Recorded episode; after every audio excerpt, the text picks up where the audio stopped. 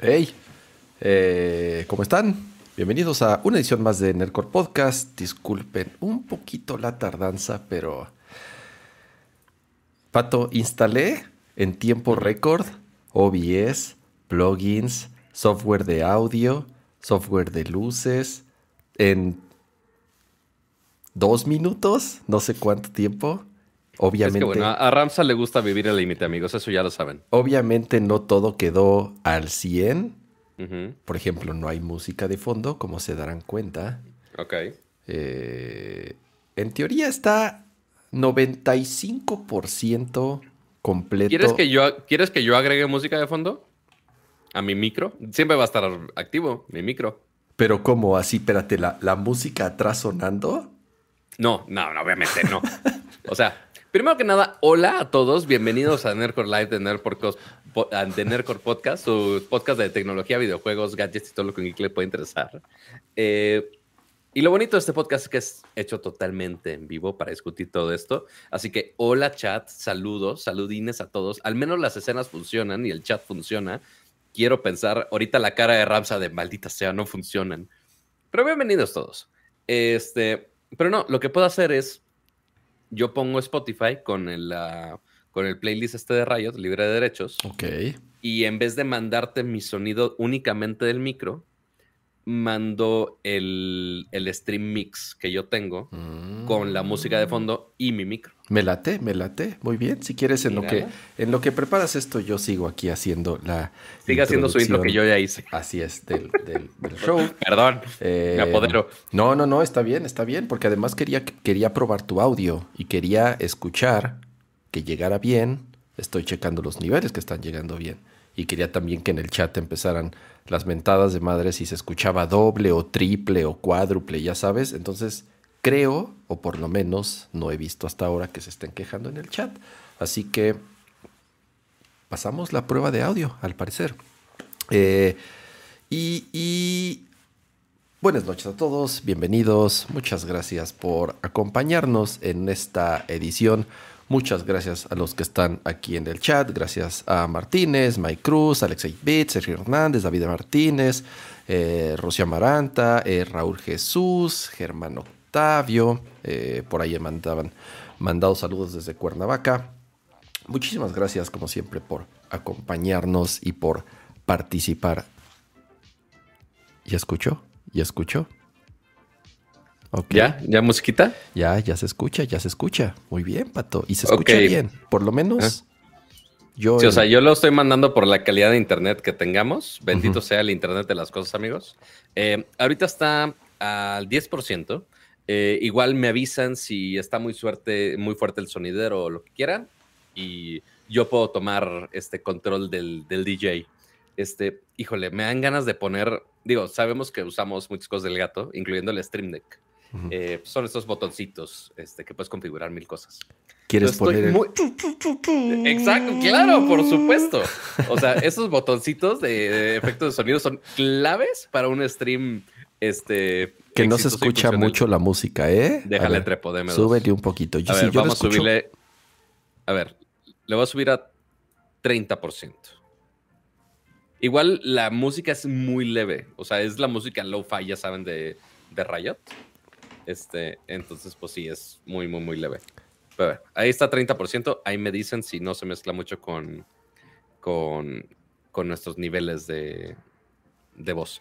Si no, mientras yo estoy checando los comentarios y ahorita les, les subo, le bajo. Está bien, está bien. Oye, a ver, Pato. Eh, sí, como les digo, instalé eh, macOS Ventura, que es la siguiente versión de sistema operativo de Mac, la cual está disponible a todos a partir del día lunes o si tienen cuenta de developer, de desarroller de Apple, pueden entrar y ya pueden descargar la versión final. Es el RC, el Release Candidate. Casi siempre o siempre ha habido eh, extrañas ocasiones en donde hacen todavía un ajuste de último momento. Pero sale el lunes, entonces ya es la versión final. La pueden instalar en sus computadoras si así es que lo desean. Pero nada más eh, no lo hagan como yo háganlo bien, hagan sus backups, instalen sus aplicaciones. Porque ¿Se te borró todo? Es que yo No, hice, una instalación limpia. Me gusta hacer cuando Ah, actualizo el sistema operativo, eh, siempre hago una, una instalación limpia una vez al año, que es cada que salen las, eh, las nuevas versiones. Dicen que no se escucha la música todavía. Y a ver, Pato, número uno, tú vienes este, muy elegantioso, ¿eh? Pues mira, siempre uno tiene que ser elegantioso, este, naturalmente. Pero sí vengo de, de un evento donde me invitaron a un foro de travesías. Ok. Este, que es justamente una revista de viajes, que es parte del grupo donde está 1-0. Ujú. Eh, y justo me invitaron a hablar de, de cómo se involucra la tecnología y los viajes. Entonces, fui nada más como al estreno de los videos, que ya se los dejé ahí en las historias, seguramente lo voy a tuitear mañana. Este, y ya, entonces ahí me ves hablando con gente así hiper mega experta de los hoteles de agencias de viajes de no sé cuántos años de experiencia. Ujú. Y yo así de, ah, es que todo lo hacemos con el celular ahora. Oye, pero ya hay sitios que nos hacen eso. Entonces como de, "Eh, eh, eh, lo, lo siento, lo siento industria hotelera, no me odien. Este, pero sí ahí presumiendo algunos gadgets de viaje este, recomendados y demás. Entonces se puso interesante. Muy bien, Ya después se los comparto. Y en cambio, ve, ve, yo también vengo elegante. Mira, yo traigo. Ok. presumir, ta, ta, ta, ta. Ah, sí la vi, sí la vi. Es eh, una camiseta de Nier Automata Ok. que mandaron los amigos de Square Enix LA o. Latinoamérica, Latam, como le quieran decir. Gracias por la traducción. Está Gracias muy por el mansplaining. y me encantó. ¿Y sabes qué fue lo mejor de todo? Eh, bueno, además voy a poner aquí el, el- el chat porque ya, para que ya no estés tan en chiquito. Eh, me preguntaron la talla. Entonces pude Menos mal. elegir talla y me queda, me quedó perfecto. Porque luego, digo, no, no, no, o sea, para nada es que desprecie eh, los regalos que nos mandan, pero luego mandan L o XL y es así de. Normalmente, normalmente XL y si te fue chido. así O sea, es, así me ha es. tocado veces de ah, 2XL. Yo Así de, ¿qué creen No que somos O sea- gringos, gringos gordos de tres No, bueno. metros o, o- o sea, eh, o de dos metros?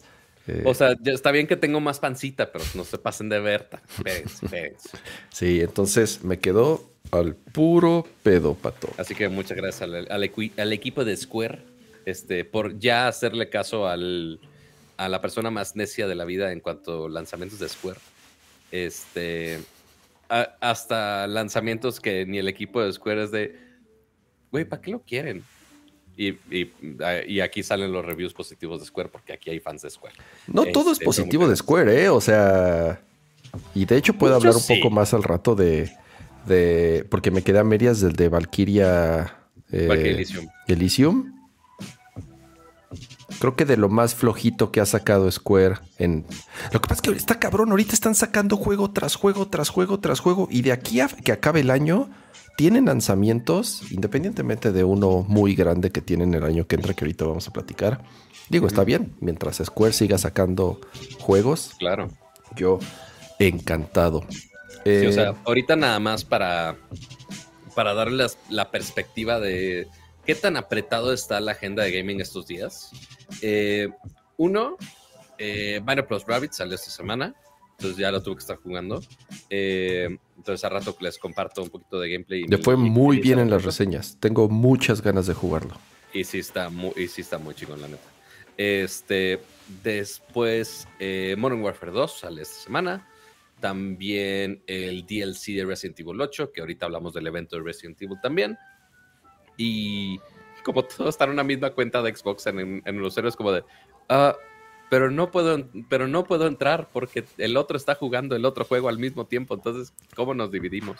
Este, entonces ahí tenemos que eh, jugar al multiverso y a ver a qué horas puede jugar uno todos los juegos que, que están sacando en estas semanas. Pero sí, sí hay mucho que jugar. Así es. Em, bueno, pues, pues vamos a arrancarnos con los temas porque pues sí empezamos un poquito tarde y para no extendernos tanto como ha sucedido en ocasiones anteriores, vamos a empezar obviamente primero con nuestra cortinilla de gadgets.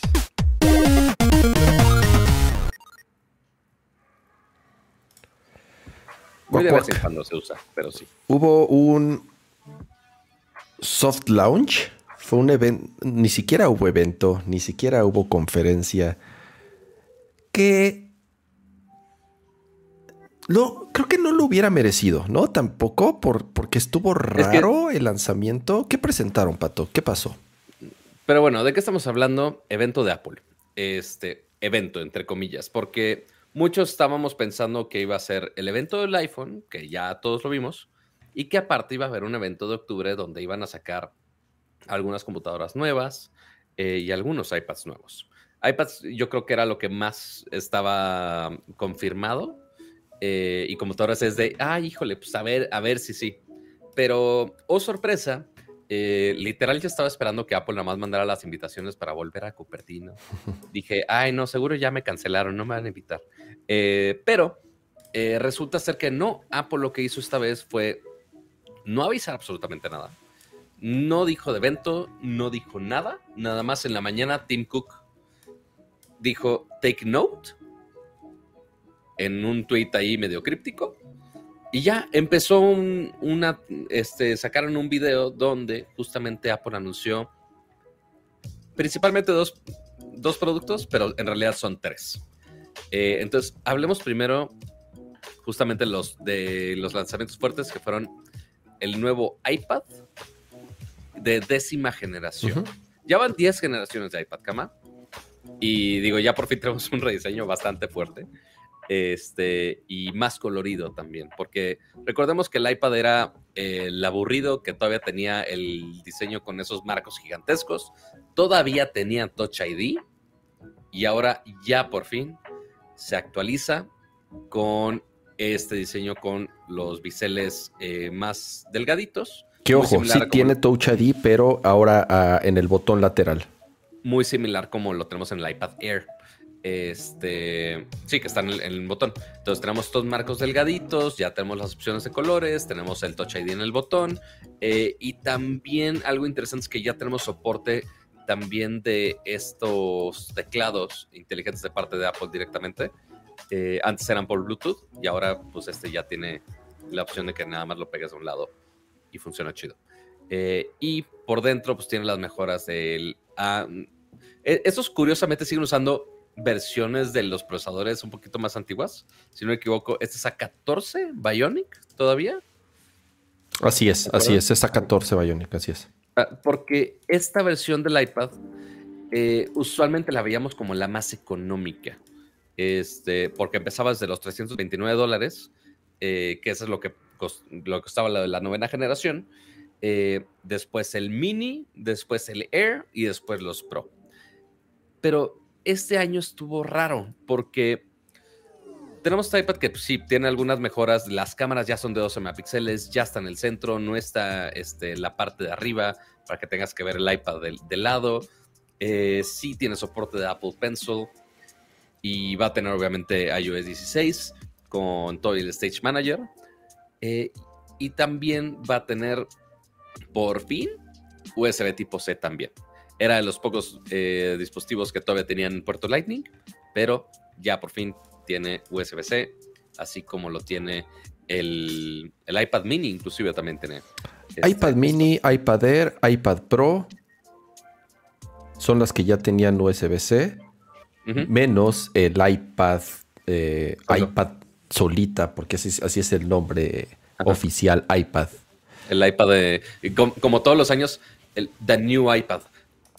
Apple, ¿por qué nos complicas la vida? Nada más di iPad de cuál número y ya. Pero este es, el anterior era novena generación, que era el único que tenía Lightning todavía, y este ya es de décima generación y ya tiene puerto Lightning. Pero, ya tiene puerto USB-C, perdón. Así es. Lo curioso de este año es que esta décima generación del iPad no suple la generación anterior del iPad.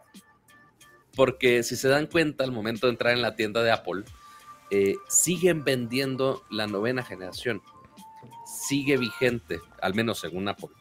Eh, y cuesta todavía, por más que ya lleva tiempecito, sigue costando los 329 dólares del precio de lanzamiento. No bajó, no nada, sigue igual.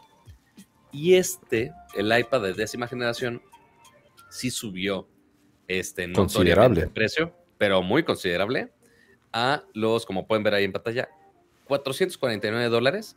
Sigue siendo más barato que el iPad Air. Ojo, sigue, o sea, simplemente agregó una opción más. No tan fácil de ver para muchos. Muchos van a decir de, güey, ¿cuál es el iPad más sencillo? Ah, pues el que se llama iPad, pero no es necesariamente el más económico.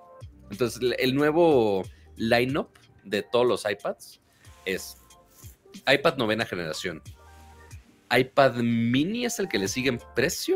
Cuesta, ese es lo curioso, Pato. Cuestan ah, igual. Cuestan igual estas dos. Ah. Y ahí es en donde. A ver, ah, y, ahorita podemos platicar un poco de, ya más detalles de la controversia que hay dentro en, este lanzamiento, en estos lanzamientos. Si tú ves esta iPad solita, digamos que es como eh, nada más hubiesen dos modelos de iPad como tal, o puede tú que sea una iPad por, o sea, si tú la ves solita, es un buen producto. No voy a decir que es un gran producto, es un buen producto a secas. Ok, sí, es, un, es, el, nuevo diseño, tiene una buena cámara, pues tiene una 14 Bionic que no, ahí es en donde sí dices, mm, no es el procesador más nuevo. Hasta el Apple TV tiene un A15. O sea, para que te des una idea, hasta el Apple TV tiene un procesador más nuevo que esta iPad. Tiene accesorios interesantes como el nuevo teclado, caro, muy caro. Siempre han sido muy caros los accesorios, en este caso los teclados de las iPads. Y además pasó algo muy extraño, que es una de las cosas que más controversia han, generado, que no soporta el Apple Pencil de segunda generación. Porque acuérdate que ese Apple Pencil se carga por inducción. El, nuevo es por inducción. El nuevo es por inducción, eh, tiene un, un, imán, se pone, se pega a un costado del iPad y así es como se sincroniza y se carga. Y esta iPad, obviamente, que el iPad mini sí tiene, güey. Sí, este iPad mini sí lo tiene. Esto está muy cabrón, es lo que no entiendo. A ver, ¿esta iPad es más nueva? ¿Cuesta lo mismo? Pero como no le pusieron el imán. Como, como es si tiene imán y el cargador inalámbrico, que es como se comunican básicamente, pues sí puedes usar el segunda generación. Por alguna bizarra razón, como dice Kama, no se lo pusieron a este nuevo iPad. ¿Quién sabe qué tanto hubiera elevado el costo con ese imán? Porque, cuesta lo mismo. Le invirtieron más al procesador. O sea, si nos ponemos a comparar el iPad mini. ¿Qué procesador tiene el iPad mini? A12. ¿A12? Sí. Ay, güey, ok. Yo pensé que tenía un procesador más nuevo el iPad mini. No, es que, o sea, uno pensaría que ya lleva, este, bueno, sí, o sea, se fueron un poquito más, o sea, era mini, no esperaban que fuera una versión Pro con un M1, una madre así, pero sí, el mini es A12, cámara de 8, FaceTime de 7, espérate, me estoy confundiendo. No, espérate, te estoy mintiendo totalmente. A ver. ¿Por qué? Ah, ya vi, lo pusieron arriba. Estos hijos de la fregada. Perdón. Te les mentí. No, este, yo me confundí, Pato. no, este trae a 15. El iPad mini de sexta generación trae una 15. Y ya vi que el iPad mini sí cuesta más cara. Cuesta 50 dólares más cara. Correcto un poquitito más caro. Pero bueno, 50 dólares por todas esas funciones está raro. Entonces ya tú vas a decir de, oye, quiero gran formato o sacrifico el tamaño por tener un mejor performance y tener este Apple Pencil de segunda generación. Básicamente así va a ser. Pero, entonces, el lineup de los iPads nuevos es ese orden que les comentaba. iPad de novena generación, iPad de décima generación. Ya después el iPad mini, por más extraño que, suene. Eh, y ya después nos vamos a las versiones a leer y las versiones Pro. Así ahorita hablamos de las Pro Así es. Pero sí, lo, extraño, digo, si puedes entrar al Order Now de, de ese del iPad, porque tenemos que hablarlo del maldito puerto. O sea, hemos hablado ya de eternidades. De hecho, el show pasado hablamos mucho al respecto de cómo va a ser la migración de puerto Lightning a, USB tipo C, eh, porque ya Unión Europea y otras regiones ya dicen, oye, Apple ya déjate fregaderas y pone un puerto decente. Este. Y la decisión extraña es que, como no pusieron el imán en el nuevo iPad de décima generación, eh, pusieron eh, el Apple Pencil de primera generación. Que no se acuerdan, pero en el, en el Apple Pencil de primera generación tiene una tapita que a ver si enfoca esto en algún momento, creo que no. Este, tiene una tapita que se lo quitas y lo conectas en el iPad de una manera súper estúpida, eh, que todo el mundo criticó eso este, en su momento. Y ya, pero como este no tiene el maldito puerto Lightning, ¿cómo vas a cargar el Apple Pencil? Entonces, dentro de los iPad de décima generación, viene un adaptador, que es un adaptador, eh, como dicen en la industria, que es hembra y hembra, o sea que los dos son de entrada del cable, eh, donde pones el puerto Lightning del Apple Pencil y pones el cable USB de carga directamente en el, adaptador y así cargas el Apple Pencil. Súper bizarro, es rarísimo ver ese adaptador, este, pero así van a empezar las cosas. O sea, ese va a ser uno de los tantos adaptadores. Es, la transición. A ver, no estoy diciendo que esté bien. Si está jodido que, número uno, utilice el Apple Pencil viejo, que ya hubiese sido hora de que lo descontinuaran. Dos, no iban a, no iban a rehacer el Apple Pencil viejo, nada más para ponerle puerto USB-C y hacerlo compatible con esta versión de iPad. Entonces, bien hubiese podido haber dicho, a ver, pues usa Lightning, ya pueden usar cualquier cargador de Lightning. Pero a ver, están incluyendo el adaptador en el Pencil. Aparte tú lo puedes comprar si lo pierdes o lo que sea, pero viene incluido en el Apple Pencil. Y entendamos ahorita que también es una transición. Eh, el iPad ya trae USB-C y va a estar va a tomar cierto tiempo para que poco a poco todos los accesorios de Apple también se vayan haciendo USB-C. Un ejemplo es que en el nuevo Apple TV, que también anunciaron ese mismo día, que es un poco más barato, ya el remote, el control remoto, ya también se carga por USB-C. Bendito sea. Y poco a poco va haciendo esa transición. En algún momento, los teclados, el Magic Mouse, ya en un lapso a lo mejor de seis meses a un año, quiero pensar que ya todos van a ser USB-C hasta llegar al iPhone. El iPhone va a ser el último producto que se va a actualizar a USB-C. ¿Por qué? Pues porque es el, que más tiempo tardan en diseñar, el que más tiempo tardan en planear, en fabricar. Y, que tiene un efecto mucho más grande. Y que tiene, o sea, así es, por, por las cantidades que venden de iPhone. Es el, es el producto más importante de, Apple. Entonces. Dice Martínez en el chat. Se conecta como en la película de Avatar. Básicamente se conectan sus colitas. Exactamente. Se enlazan pero, sus colitas. Pero tienen un intermediario ahí. este medio raro. Este, pero sí, lo que yo no entiendo mucho, porque Apple obviamente no lo muestra gráficamente, eh, si se conecta, o sea, el adaptador entiendo que va al Apple Pencil, lo entiendo, pero de ahí sale un cable USB-C que se debería ir directamente al cargador de pared? No, al iPad. O al iPad. A, cualquier, a cualquier cosa. ¿A los dos? A cualquier cosa. Esperemos, sí. No, no, no. Yo, yo ya te lo puedo confirmar. O sea, ya lo, lo, puedes cargar directamente por Lightning. Si tienes un cargador de Lightning de cualquier iPhone, lo puedes cargar por USB-C al eliminador de la pared.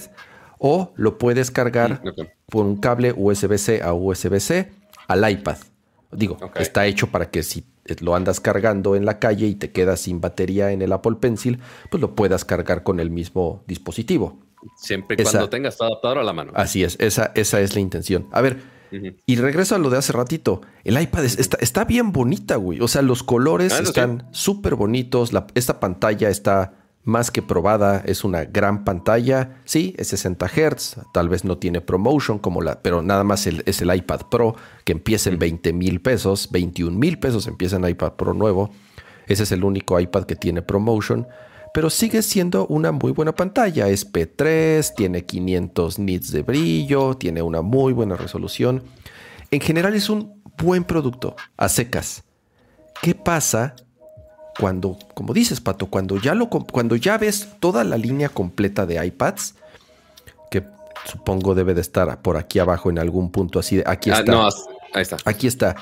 Cuando ya comparas, dices, a ver, sí siguen vendiendo el iPad de novena generación, que se supone que esta es la que la viene a sustituir, pero no podía tener el mismo precio. 329 dólares es un precio muy bajo Sí. Y sigue siendo un precio muy atractivo, sobre todo para el sector educativo. Sí. En las escuelas piden iPads. A lo mejor en México, en algunas escuelas, en Estados Unidos, algunas piden iPads, algunas piden Chromebooks, dependiendo eh, de, de- de diversos factores. Eh, Pero lo que está extraño, Kama, es, o sea, eh, yo lo que hice fue irme a la página de comparar, este, aquí del iPad, y puse el de décima generación, el novena generación. ujú, O sea, novena generación, 329 dólares, ya tiene harto tiempo. Eh, tamaño de la pantalla, eh, casi idéntico, 10.2 versus 10.9. Tenemos una 13, que tampoco es gran diferencia a comparación del A14 de este año. Eh, la cámara de atrás mejora de 8 a 12.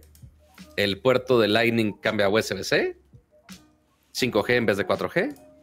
Mantiene la misma configuración de almacenamiento. Pero que esos cambios valga la pena pagar 120 dólares más. O sea, que es casi, casi la mitad del precio del, del iPad de novena generación. O sea, lo que sí cambia es el diseño, pero fuera de ahí. Bueno, tiene una 14 a comparación de una 13. Aquí está la cámara, pues, sí, de 12 y 8. Ujú. eh, el USB-C, si prefieres eso a Lightning. Si compras la versión celular, pues tiene 5G en vez de 4G. Eh, pues mira, Pato, creo que aquí lo que en general es la cámara, la gran diferencia, y el diseño. Ya con la pantalla full screen, entre comillas, o de, de- de- de borde a borde. Eh, Cuesta 36% más. o Así sea, es, sí, 36% más es, es un madrazo. Y ahí es en donde dices, pero ¿por qué compraría esta si por tantito más me compro la Air? Y la Air tiene un M1, soporta el Correcto. Apple, de nueva, el, el Apple Pencil de nueva generación, tiene una mejor pantalla, pero es el famoso upsale. A ver, Correcto. y, y es, y, es, y es en donde siempre se nos olvida que esto es un negocio y que por algo Apple es la compañía más rentable y con más dinero del mundo. Esto es una técnica que toda la vida ha existido y que todas las compañías la aplican. El decir, el tener una gama de productos más amplia. ¿Para qué? Para que tú vayas viendo y digas, oh, o sea, es- eh, a ver, hay libros escritos al respecto. En McDonald's te dicen, pero por cinco pesos más te llevas el mediano. Ay, pero Claro. por cinco pesos más ya me llevo el grande. Y entonces pasaste del chico al grande. Es exactamente la misma táctica. En vez de ser cinco pesos, si son algunas decenas de dólares. Pero al final del día es exactamente el mismo método y la misma técnica. Tener más productos para que digas, uy, oye, pero pues no es tanta la diferencia. Mejor, pues ya me voy al que sigue. Porque dices, a ver, es que si le compro el teclado y le compro el lápiz, no, pues ya me sale más cara que la mejor, mejor me compro si la le pongo más almacenamiento. que- Exacto, mejor me compro la que sigue y después, cuando tenga más lana, me compro el teclado y me compro el Apple Pencil nuevo. Pero es, o sea, que a estas alturas siga siendo como un argumento o, o sea, ya sabes, o sea, es como ir en, el, es como quejarse en general del capitalismo, cómo funciona. Sí, exacto. Ajá. Eh, y es, y es el, el- y, y lo que decía la otra vez, o sea, a estas alturas, seguir quejándonos y seguir sacando el argumento de ¿por qué tan caro? ¿Por qué Apple saca productos tan caros? Ya lo sabemos, ya sabemos que Apple. Porque los compramos, chavos, por eso. Ya sabemos que Apple vende productos caros. O sea, ya sabemos que cuando salgan las siguientes MacBooks van a estar más caras. Ya sabemos que cuando salga la siguiente iMac va a ser un producto caro. No esperemos que Apple en algún momento va a sacar un producto que nos vaya a sorprender con el precio. A veces pasa. O sea, ha pasado en algunas ocasiones. Eh, me acuerdo muy bien cuando salió el primer iPad Que el cálculo y todo mundo había dicho va a costar mil dólares.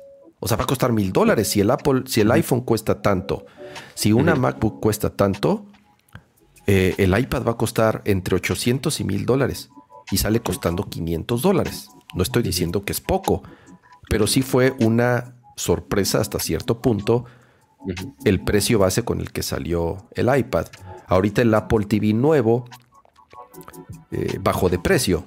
Cuesta pero sacrificando algunas cositas. Cuesta 150 dólares, pero por ejemplo no trae el puerto Ethernet que casi nadie mm. conecta su Apple TV por Ethernet. Yo digo, yo lo conecto por Ethernet porque soy ñoño, pero en general nadie conecta su Apple TV por Ethernet. Pero así siempre ha sido la historia de Apple. Y prefiero como gastar nuestra energía en analizar los productos y en poder recomendar si es un buen producto, no es un buen producto, es un buen value o no es un buen value. Hay productos de Apple que, tienen un buen value y que te pueden durar mucho tiempo y que los puedes vender después de utilizarlos y vas a recuperar una muy buena parte de tu dinero. Y hay productos que no tienen un buen value. Y creo que esta iPad nueva no es un muy buen value, sobre todo porque las diferencias que hay con la que hay arriba y con la que hay abajo, dependiendo de qué es lo que estés buscando, no es tanta. Ahora, las iPad Pro, igual, eh, podría decir lo mismo, están caras. Sí, sí están caras, pato. O sea, cuesta 20 mil pesos un iPad Pro. ¿Quieres que nos pasemos a hablar de los nuevos iPad Pro? Vamos a empezar a hablar del iPad Pro. Mira, me voy a poner aquí iPad. Sí, porque cuestión de precios nos podemos quedar aquí eternidades mismas. Aquí está el iPad Pro. Un update muy, muy, muy ligero comparada con la versión anterior el más grande cambio es la actualización del chip M1 a M2. Ya hemos platicado varias veces cuáles son las diferencias entre estos procesadores. Lo que sí, por ejemplo, no me gustó o me hubiese gustado para mejorar otra vez el value de este producto es que al iPad Pro pequeña, la de 11 pulgadas, le hubieran puesto la pantalla del iPad grande. Sí, que eso es, lo único. Mini LED, XDR. O sea, la pantalla del iPad grande, Pato, es una cabronería. No, no existe una pantalla, no existe de verdad una pantalla en una tableta o en un dispositivo similar como la del iPad Pro de 12.9 pulgadas. O sea, 1000 nits, 1600 top, top HDR, mini LED. Con es similar a, las MacBook Pro nuevas. Puta, exactamente, es la pantalla que tienen las MacBook Pro nuevas. Es ProMotion. Es una pantalla cabroncísima que solamente está disponible en el iPad grande. Se lo hubieran puesto a la chica también. O sea, al final del día estás pagando por la versión Pro, Pato. Estás pagando el iPad Pro. Y el iPad Pro debe de tener lo mejor. Pues mira, ahí quién sabe si haya limitantes físicas por el tamaño del display, por ser mini LED y demás. No sé si eso afecte. Tampoco lo voy ya a poner tiene dos años que salió, o sea. Yo sé, pero las limitantes físicas de las pantallas también existen. O sea, por eso vemos mini LED. Primero lo vimos en pantallas gigantescas de teles y ahora lo tenemos en dispositivos móviles. Eh, pero, eh, a ver, pongamos en contexto el precio. Eh, porque son los dos modelos, el de 11 pulgadas y el de 12.9. 12.9 empieza la versión de Wi-Fi, 1099 dólares y la versión de 11 pulgadas 799 dólares. Esta, a comparación del iPad de décima generación, sí sustituye a la generación anterior. La generación anterior ya no la venden y se mantiene al mismo precio. Este, entonces, sí hay esta diferencia de 300 eh, dólares entre una y otra. Digo, si casi es como el 40%, no voy a hacer matemáticas ahorita, pero este, aparte del tamaño, pues sí hay algunas este, diferencias importantes, como por ejemplo la que dice Cama, la de la pantalla. Pero a ver. Y tiene más RAM, creo que tiene más RAM la que es más grande. Seguramente, por la pantalla, seguramente. Este, o sea, el, el cambio más grande, como menciona Cama, es el procesador. Fuera de ahí, es, se enfocaron mucho en el software. La cámara que ahora ya puede grabar eh, a ProRes. alguien estaba escribiendo en el chat de, ay, ¿quién toma fotos con su iPad? Pues ahora Apple dice, güey, puedes grabar video ProRes con tu iPad, me vale madre. este, para que casi, casi te pongas ahí. Las mamás en los festivales de los hijos, Pato. Son, los, son las que graban y toman fotos con sus iPads. Ajá. La otra novedad que tenemos es Wi-Fi 6E, opción de 5G en la versión obviamente de celular. Eh, más opciones de... Bueno, no, sigue siendo lo mismo del, del Magic Keyboard, ¿no? Son exactamente los mismos keyboards que ya existían en, en la versión pasada. Eso no cambió. Que esa, es otra, esa fue otra de las quejas. Porque en el iPad de décima generación, el teclado nuevo trae Mm. Todas las function keys, trae una hilera nueva hasta arriba Ah. con todas las teclas de funciones para el volumen, para el brillo, para exposé, para todos los shortcuts.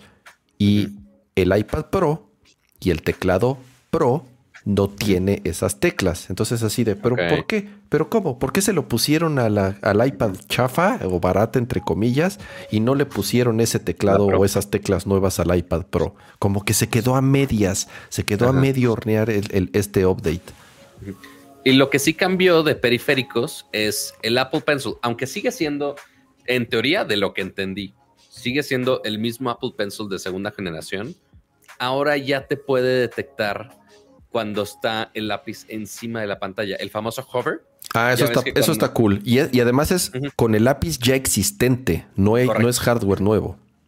Ajá, eso está muy chingón, la neta. O sea, es un parte, de- digo, no sé qué tecnología nueva tenga que poner en la pantalla, pero detecta más cuando está la pluma encima de la pantalla, ya habilita algunas funciones. Eh, si previsualizar, que ver cómo quedaría tu trazo al momento antes de escribir. Sí podría ser una función útil principalmente para pro- profesionales, justamente.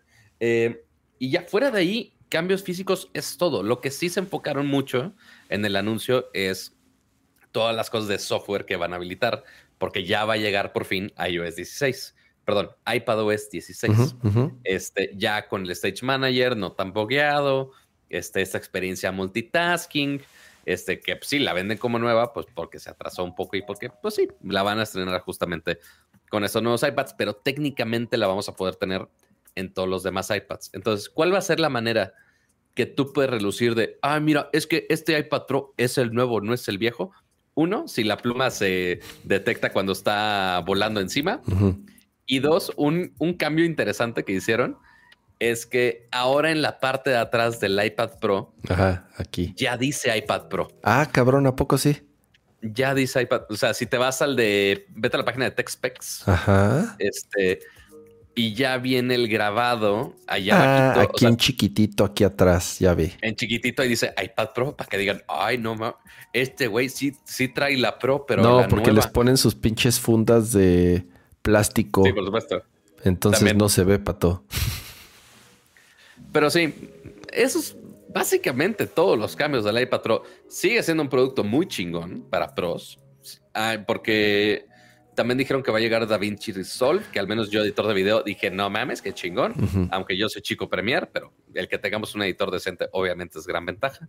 Pero igual, cosas de software que también van a estar disponibles en el iPad Pro anterior.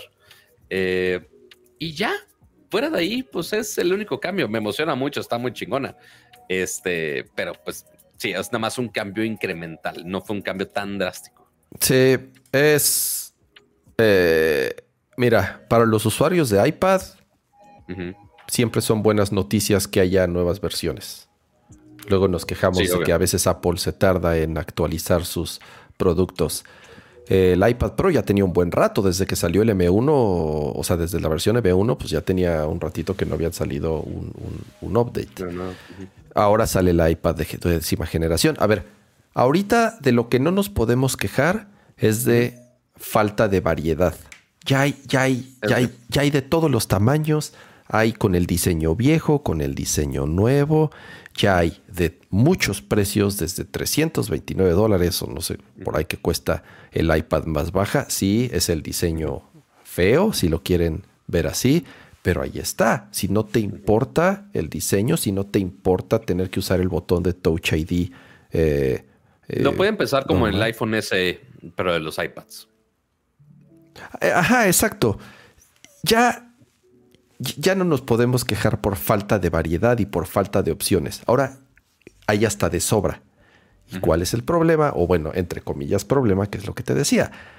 Ya no está tan fácil el escoger una sin que te esté picando la hormiga y te esté diciendo, oye, pero si le pones tantito más, te puedes comprar esta, pero si le pones el doble de memoria, pues ya cuesta igual que la que sigue, entonces mejor te compras. Es que, la ahí es sigue". justo el, es justo el problema, entre comillas, de la variedad, porque pon tú, sacas el teléfono súper accesible y sacas el teléfono súper caro, entonces nada más tienes dos bandas, pero entre más opciones y después sacas una intermedia, pero después una intermedia desintermedia. Entonces, si tienes más opciones, eventualmente la ventana de diferencia entre uno y otro es más pequeña. Entonces, justamente es como dices de, ay, pero es un cachito más y ya llego al siguiente nivel. Un cachito más y llego al siguiente nivel. Este, y pues sí, con tantas opciones, eh, justamente intenta tentar que vayamos a una opción eventualmente más cara o más equipada. Que la necesitamos, posiblemente no, pero a como somos, seguramente lo vamos a comprar. Pero no, a ver, Pato, tú tienes ahí un iPad que El no mini. usas para ni madres, Lo uso de prompter. la usas de prompter. Deja tú, tengo este. De hecho, tienes toda la. Hasta se, se me había olvidado. Casi, casi. Eh, porque está este iPad mini que sí lo uso muy frecuente, pero como prompter. Pero es como. ¿Viste alguna vez Ricky Morty? Sí, sí, claro, muchas veces. sí, ok. claro. ¿Viste el robot que pasa la mantequilla? Ah, que ese es solo su trabajo. Es solo su trabajo. El, el único trabajo de este iPad mini es ser un prompter. Que Es podrías que utilizar una tableta china de 600 pesos para eso. podría usar una tableta china para eso, pero el iPad mini yo le pico copy paste en mi Mac y le pico paste en el iPad y funciona. Eh, el iPad Air M1, ahí está. Yo creo que está descargado, seguramente. Eh, porque pues sí, trabajo en la Mac, no trabajo en el iPad Air M1. Este, habrá gente que sí lo usa así. Este, justamente mi jefe lo platiqué el otro día de y lo vi trabajar, o sea, el jefe de los jefes y demás cosas que uno pensaría que necesita algo más choncho. Y no, estaba trabajando en un iPad. Dije, ah, qué curioso caso de uso. Este, pero sí, hay, hay mercado para todos, supongo.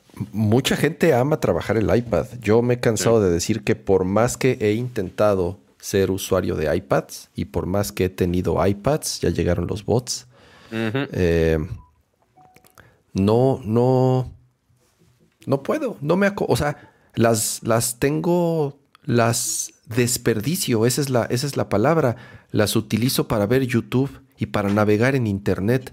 Para eso uso, para eso uso las iPads que tengo. Según yo me compré el lápiz y ay, voy, voy- voy a volver a dibujar y voy a practicar y voy. Pura madre, güey. O sea, mi vida está aquí. O sea, eh, no, No, bueno. no necesito, yo necesito una de estas, yo necesito una Mac para trabajar, porque es a lo que estoy acostumbrado, porque las aplicaciones que uso son de Mac y porque me gusta el sistema operativo de la Mac.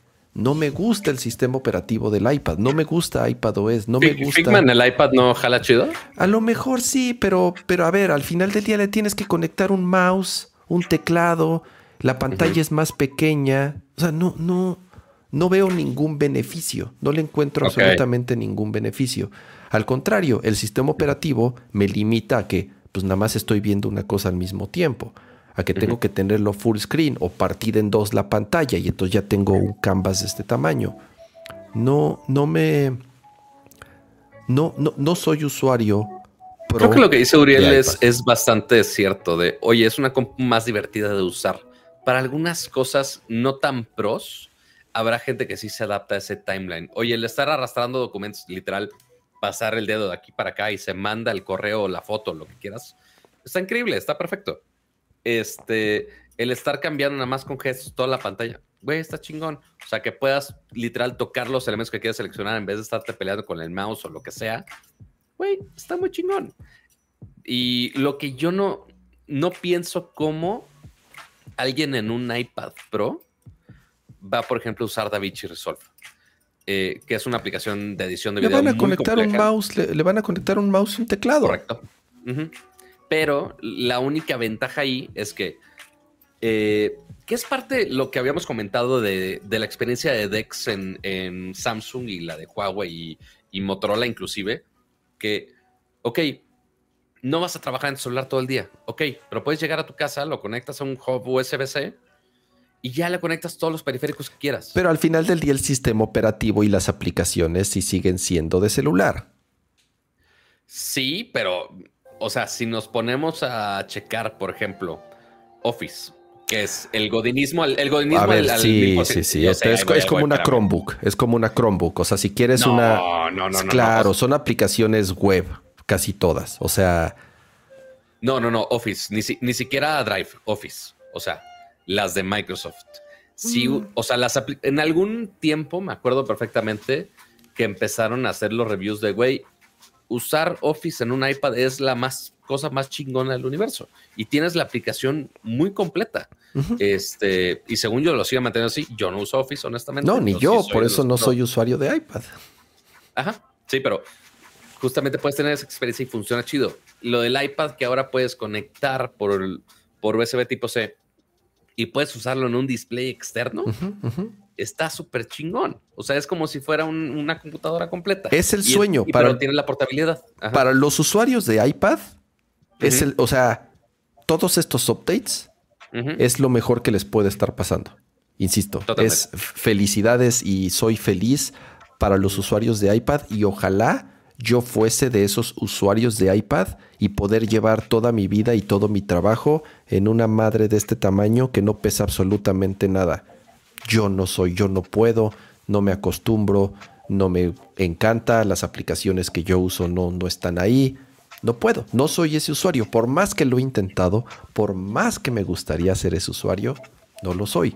Qué chingón, qué bueno y qué increíble que hay personas que pueden llevar toda su vida y toda su diversión y todo su trabajo en una tableta que además cuesta menos que cualquier MacBook. Esa es la otra ventaja. O sea, por más cara que sea un iPad, cuesta menos que una MacBook o que una muy buena computadora. Entonces, además de eso, les cuesta menos tener un dispositivo con el que pueden hacer eh, todo. Por cierto, ahorita que mencionaste a, Uriel, eh, saludos a Uriel, eh, seguidor de Nerdcore que me escribió. Él vive en Colombia, mexicano, vive en Colombia.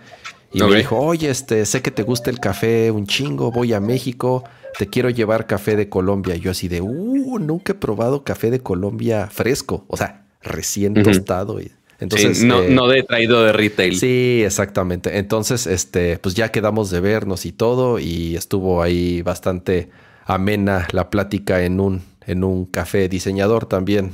Eh, muchas gracias, Uriel. Ya probé el café. Solo, haré, solo haré un comentario, este ¿Y quién fregados dice que a mí no me gusta el café? No soy tan farol como cama para hacer su, su latte y demás. Te invito a mi casa y te preparo un café colombiano que me trajo Uriel desde Colombia. Muy bien, me parece perfecto. Perfecto. Gran, gran, deal, porque, porque ahorita estoy usando cápsulas y no mames, qué caro Este, pero sí, así las cosas, amigos. Este, así, muchas gracias, Uriel, por, por proveer café este, a, a este podcast. Oye, a ver, y, es que, y es que dice Alberto, a ver, ¿cuánto cuesta la iPad Pro de 2 terabytes de 12 pulgadas? Sí, a ver, seguramente cuesta, ¿qué? ¿50, 60 mil pesos? Ah, sí, lo tengo pero a ver, ahí te va la otra. 2.400 dólares. 2.400 dólares. ¿Cuánto cuesta una MacBook Pro que también la trepas al máximo? Te cuesta 150 mil pesos. Entonces, Los es el triple al final iPad Pro, eh, 2 terabytes, 58,699 Ok, va. Ojo, falta la de celular. La de celular trepa a 62,749 pesos. Está bien. ¿Cuánto cuesta una MacBook así también trepada? Yo creo que e, ese es otro caso de uso que no lo había pensado, fíjate. Lo más cercano a tener una MacBook con red celular es el iPad Pro. ¿Estamos de acuerdo? O sea, si quiero 5G o 4G en mi, en mi dispositivo móvil de trabajo, en, el, en la MacBook, por más que le meta billete, no hay. 5G. Ah, eso, eso yo decía la otra vez en Twitter. Es una reverenda estupidez y me, no me cabe en la cabeza cómo es posible que a estas alturas sigan sin existir MacBooks con, con conexión a celular. celular. Eh, no, me cabe en la cabeza. ¿Cómo es posible que no existan MacBooks con conexión a celular. Hasta el iPad más pedorra lo tiene. O sea, tienes la opción. menos de opción. Hasta el maldito Apple Watch, que es de este tamaño, tienes la opción de que tenga una antena celular. No me cabe en la cabeza que en el, la computadora más vendida de Apple, que son las MacBooks, no tengan opciones de conexión a celular. Es una estupidez. Y muchas gracias a Jorge González por ese super chat. Dice saludos a ambos y gracias por seguir haciendo el show. No, hombre, es un placer hacer el show. Pero es y más aquí como superchats. también. Eh, y comentario de un contacto Apple Insider este que tenemos eh, ahora sí ya Ramsa y yo en común. Dice, es una mamada 65 mil varos, pero ya, ese, es todo el comentario del Apple Insider, básicamente. Pero sí, habrá gente que va a ir a comprar el iPad más caro que pueda porque quiero el iPad más caro que pueda. Pero bueno, como, como decía en el chat, no es que esté caro, no somos el target. no somos el target. Así es. Bueno, así como hay gente que compra los iPhone de Ontera, yo no entiendo, pero pues, yo estoy usando uno de Ontera, pero pues habrá gente que lo compra y, yo digo, güey, ¿por qué? ¿Por qué? Pero bueno, así las cosas. Pasemos al siguiente tema, Pato, y aprovecho para decirte. O queremos hablar de los Apple TV. Nah, no vale la pena. Rápido el update, bajaron un poco de precio y el control se carga por USB-C. Y tiene botón de Siri. Exacto. No, ya, ya, lo tenía. ¿Ya lo tenía? Ya lo tenía. Ah, Así es, ya lo tenía. Entonces, eh, buena noticia que bajaron de precio y que los controles se cargan por USB-C. Y que ahora es hub de tu casa. Ya, ya también se podía el anterior. Bueno, entonces ya no dije nada. Pinche Apple eh, TV. De hecho, es uno de los temas que están aquí en, la lista de los hubs. Ah, y Thread y Matter y todos estos estándares que se están tratando de implementar de el Smart Home. Y aprovecho, Pato, eh, mientras cambio de tema, para decirte que no estoy grabando. Ah, mira, qué, qué precioso. que no Qué estoy. precioso el, señor productor. Que, no estoy grabando el programa. Entonces. Dios mío. o sea, no había música de fondo, no había grabación, no había nada. Este, entonces seguramente vamos a tener que bajar la versión de YouTube, convertir el audio y de ahí subirlo a podcast. Así es. No, no, es la versión más pristina. Yo sé que estaban peleándose por esos kilobits de, de santa información de audio pero nos tenemos que conformar con lo que haya en YouTube. lo siento mucho. Pero a ver, ¿con qué tema seguimos el día de hoy? Eh, eh, eh, a ver, este está rápido.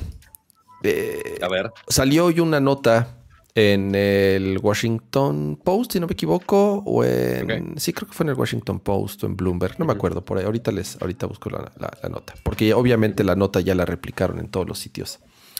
Se acerca la fecha límite para que Elon Musk cumpla eh, su compromiso de cerrar la compraventa de Twitter es el día 28 de octubre. Le falta escasa una semana. Y como les había dicho en el show que hice, fue cuando lo hice yo solito, creo que sí. Una de las cosas que han sucedido, una de las cosas que han cambiado en los últimos meses es por la situación económica a nivel mundial, por la inflación, por la guerra, por problemas y por mierda que está pasando en el planeta. Los bancos que le, estaban, que le iban a prestar dinero a Elon Musk ya no están tan convencidos de eh, las condiciones, ya no están tan convencidos del panorama y en algunos de los casos se empiezan a echar hacia atrás o empiezan a querer cambiar las condiciones, sobre todo de las cómo van a ser los pagos, cuáles van a ser los intereses. Y entonces Elon Musk para seguirlos, digamos, eh, atrayendo y que no se les sigan escapando, dijo, a ver, no se preocupen, yo voy a hacer de esta empresa rentable. En menos de tres años voy a triplicar las ganancias y la primera cosa que voy a hacer es despedir al 70% o 75%, una cifra escandalosa de todo Twitter. Y todo, o sea, y todo, y, obviamente eh, esto fue, tuvo muchas repercusiones. 75% de las personas que trabajan en Twitter. Eh, para los bancos esto es una buena noticia. ¿Por qué? Porque dicen, ah, pues este güey se va a ahorrar el 75% de la nómina. Entonces, quiere decir que vamos a recuperar nuestro dinero más rápido.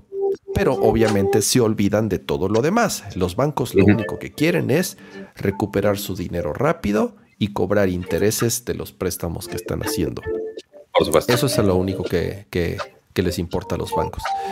Pero por otro lado, hay ciertas versiones que dicen que es una táctica de Elon Musk para que sea el mismo Twitter el que se echa para atrás, porque van a decir, este güey va, ahora dicen que la música se escucha muy fuerte y se corta, pato.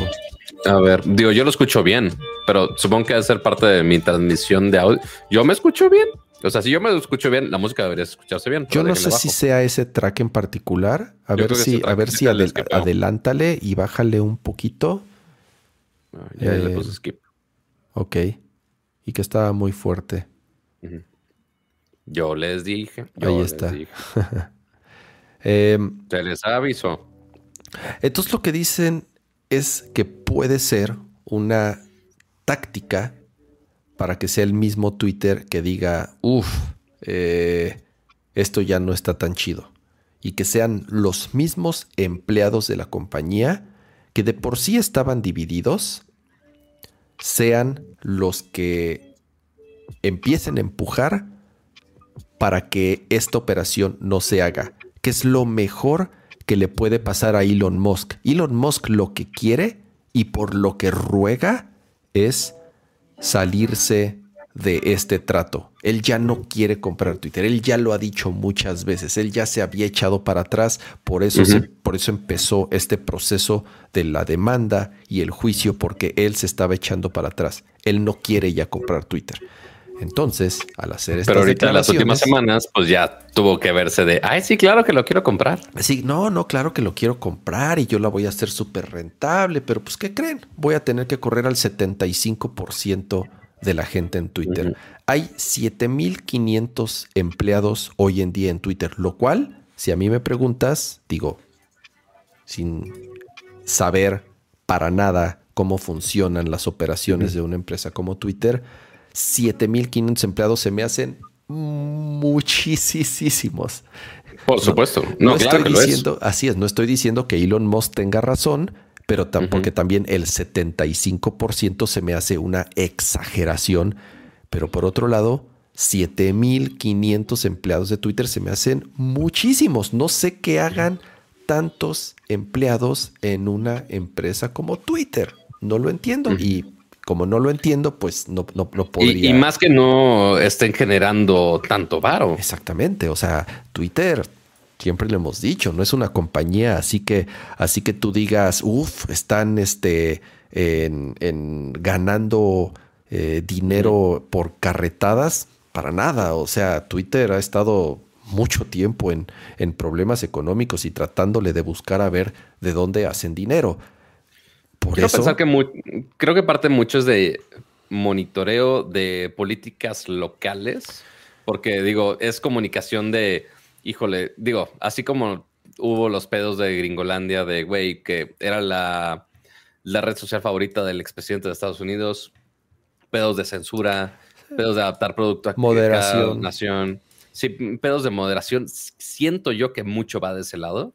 Eh, digo, tecnológicamente, pues obviamente también le intentan invertir, sacan productos nuevos, intentan mejorar UI, si tienen buen soporte, el hecho que, que los servidores, ¿hace cuánto que no vemos las ballenas de Twitter?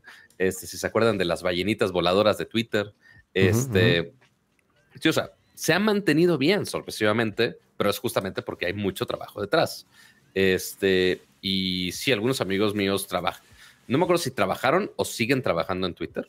Este, y pues digo, sí, para ingenieros es un increíble lugar para, para trabajar. Quizá no en este preciso momento, con este desmadre de, Elon Musk, pero al menos cuando, yo fui hace muchos años, cuando, cuando yo dije, ay, sí, seguro voy a graduarme y voy a trabajar en Twitter, obviamente no pasó eso, amigos. Este, por eso estoy aquí, este, despreciado mi título de ingeniero, este, haciéndola de comunicólogo, básicamente.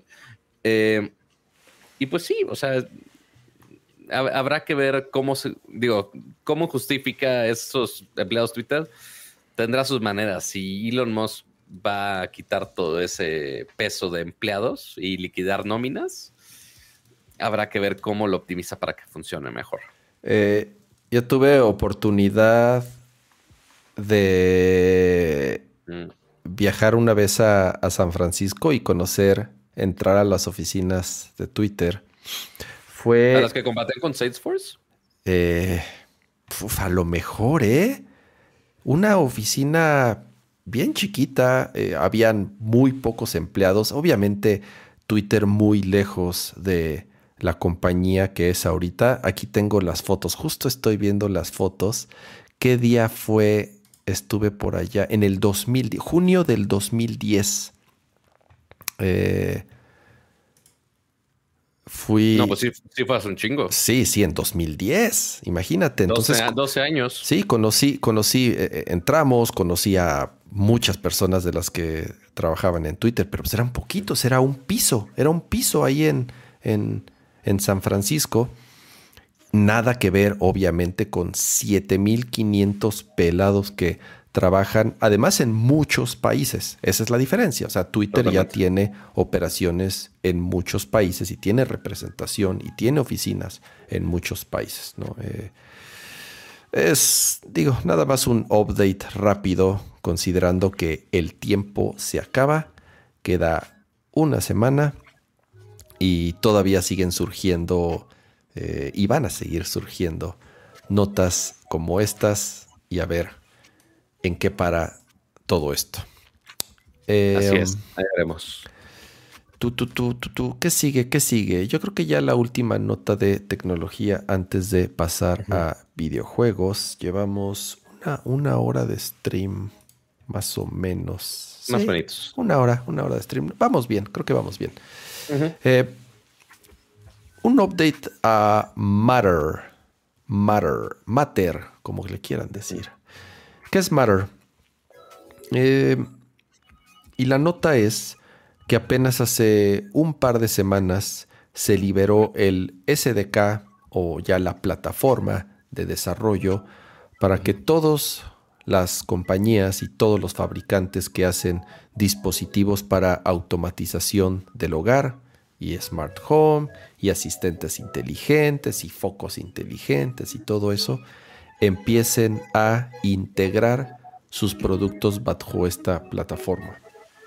Matter eh, es un protocolo, si le podemos llamar así, es una plataforma, es un sistema en donde si tú tienes un producto inteligente y lo integras a Matter, va a poderse comunicar con otros dispositivos que también son compatibles con esta plataforma. Como ustedes saben, cada fabricante cuando saca un producto dice, este es compatible con HomeKit. Este es... no, ni, siquiera eso, ¿eh? O sea, más bien... O sea, el ejemplo más básico de casa inteligente, los malditos focos. Hay todas las marcas habidas y por haber hoy en día. Sí, empezamos con Philips Hue y sigue siendo de los más imponentes y los más caros. Pero ya hay un millón de plataformas de luz inteligentes. Que si de Philips, que si de Xiaomi, que si de IKEA, que si de marcas chinas genéricas que no jamás han Nanolith, Leaf pero cada una de ellas, para configurarla y usarla, tienes que bajar su aplicación y pues ahí ya lo controlas muchas cosas. Algunas, bueno, la mayoría te deja conectarlas a los sistemas básicos de casa inteligente. Se hace eh, Google, Alejandra eh, y algún otro raro que use un HomePod. Este, nada más Cama, y, o sea, Cama lo sabe perfectamente. Él se robó mi, básicamente mi HomePod que tenía aquí en mi casa porque yo no lo uso. Este, porque sigo considerando que sí eres una estúpida. Pero, este, lo puedes conectar a sus sistemas, pero muchas veces limitado porque no tienen un protocolo tan conectado para que puedas hacer todo de, oye, quiero habilitar que se ponga la escena que puedo poner en Philips Hue que se adapta a lo que estoy viendo en la tele. Ah, no, güey, pues Google nada más lo prende y apaga y cambia de color, güey, si te va bien. Este, y así empiezan los problemas de compatibilidad. O si le grito a, a tu ecosistema de, oye, prende las luces, pero prende algunas y no otras. Y si quiero controlar toda la escena, pues no puede ser en una sola aplicación, tiene que ser con varias para que realmente funcione como tú quieres. Entonces, Matter intenta poner un orden a todo esto y que todo funcione de la misma manera. Esa es la teoría, es el sueño finalmente y apenas se está empezando a desplegar. Pero ¿cuál es el update que ya sacaron la versión 1.0? Sí, sí, eh, eh, eh, la intención, bueno, déjame y otra vez sacaron el spam aquí. Volver a volver a, sacar al bot. la intención es que, como tú dices, Pato, todos estos dispositivos que eran compatibles con distintos ecosistemas ya puedan comunicarse todos entre sí.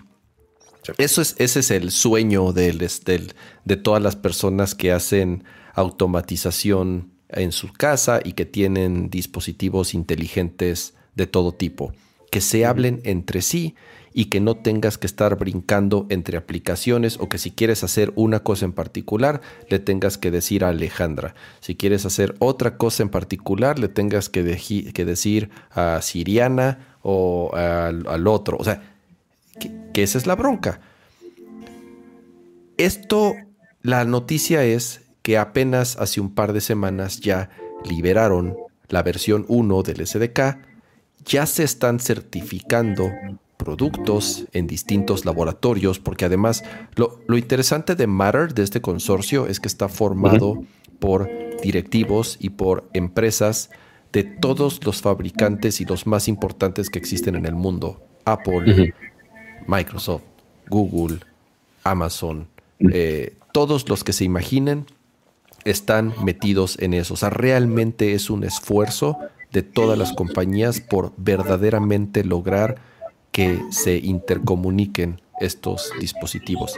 Ya este mes, en octubre, empiezan a salir los primeros dispositivos que ya soportan este Matter 1.0, que es esta como la, primera versión. Eh, y empiezan a salir ciertos productos como, creo que la música, Pato, siguen diciendo algo de la música. Sí, ya la bajé, ya la bajé. Si no, ya quítala, ¿eh? Si es mucho pinche pedo, ya quita la música. este. Ya empiezan a salir los primeros productos este mes.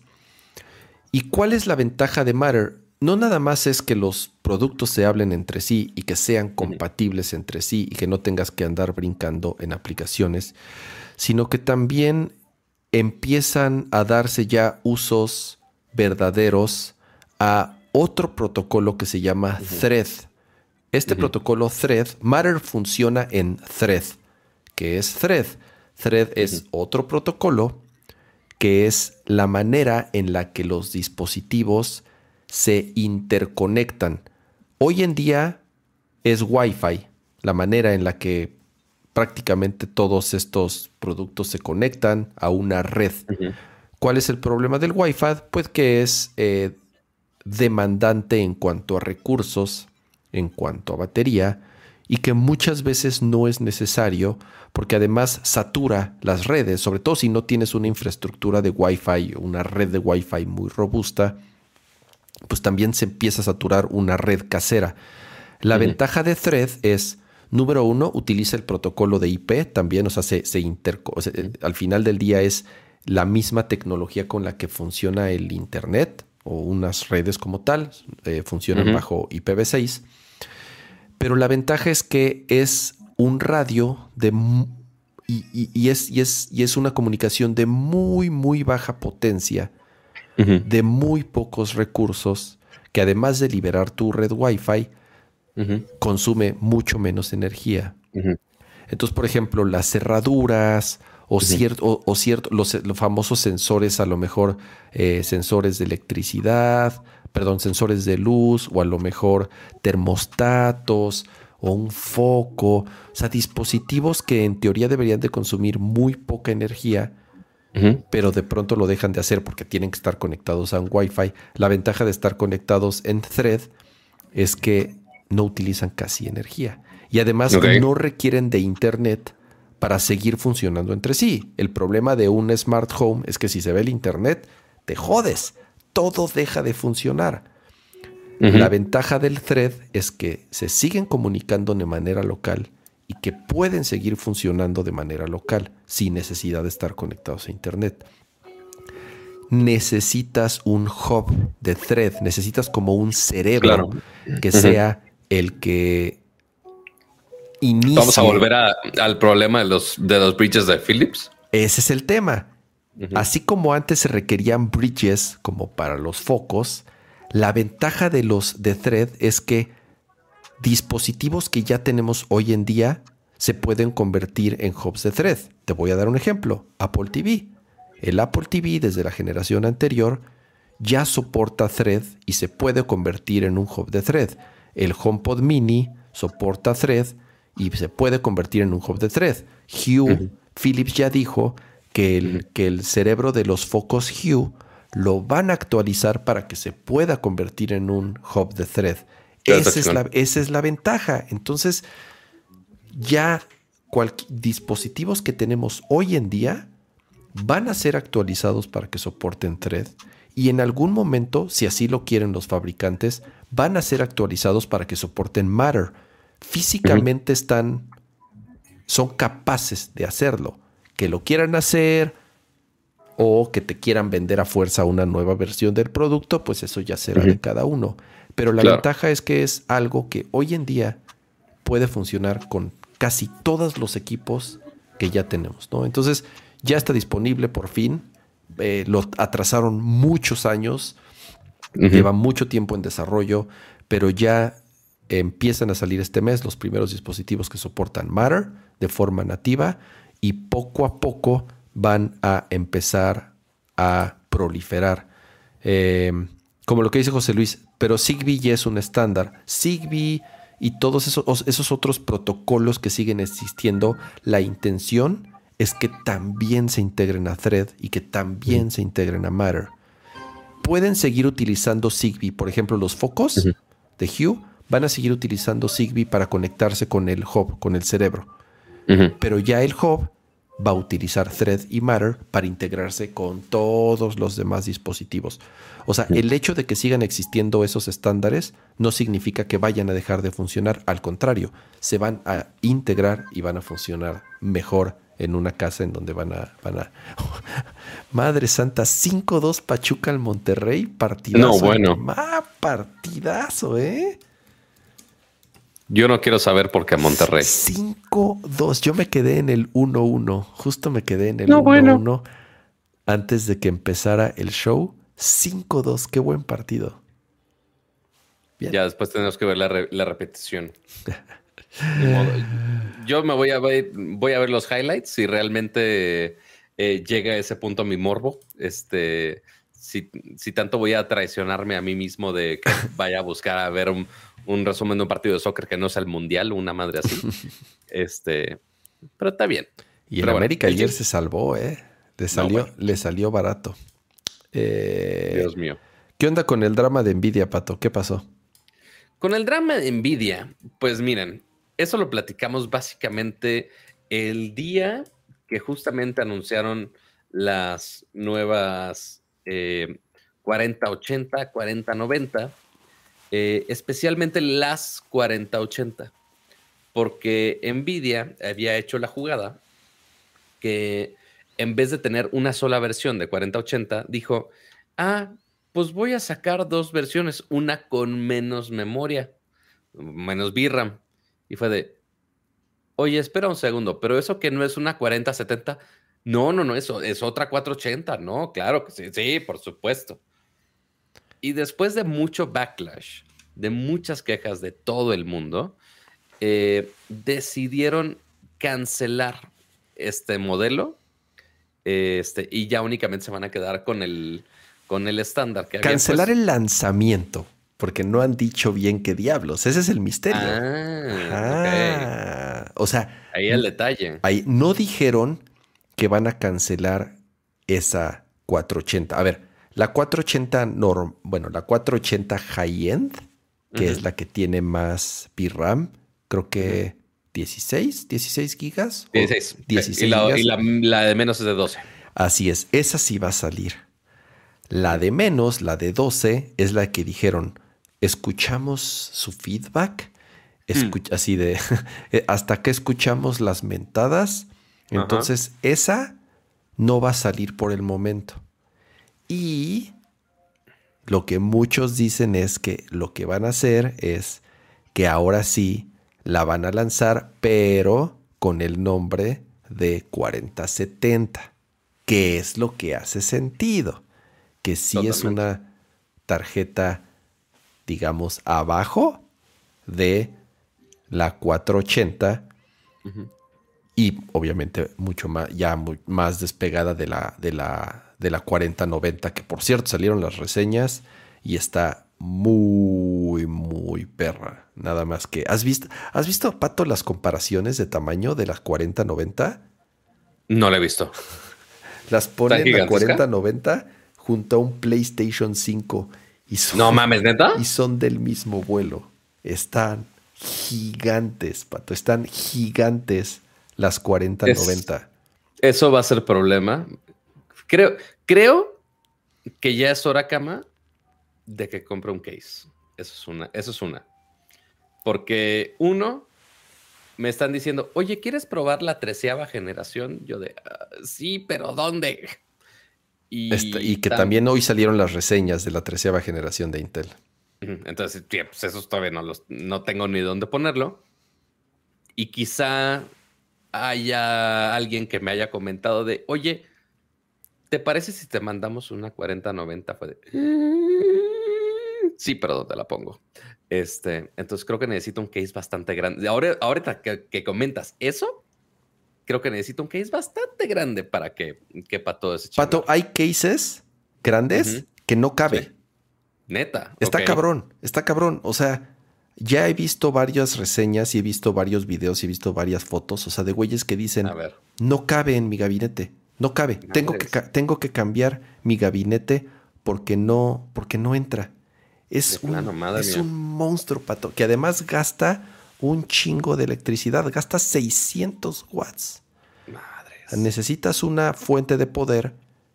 Además, si, si vas a comprar un, un Intel de tercera generación, o sea, es un chip, sobre todo el i9, Ujú. si anda gastando arriba de 350 watts.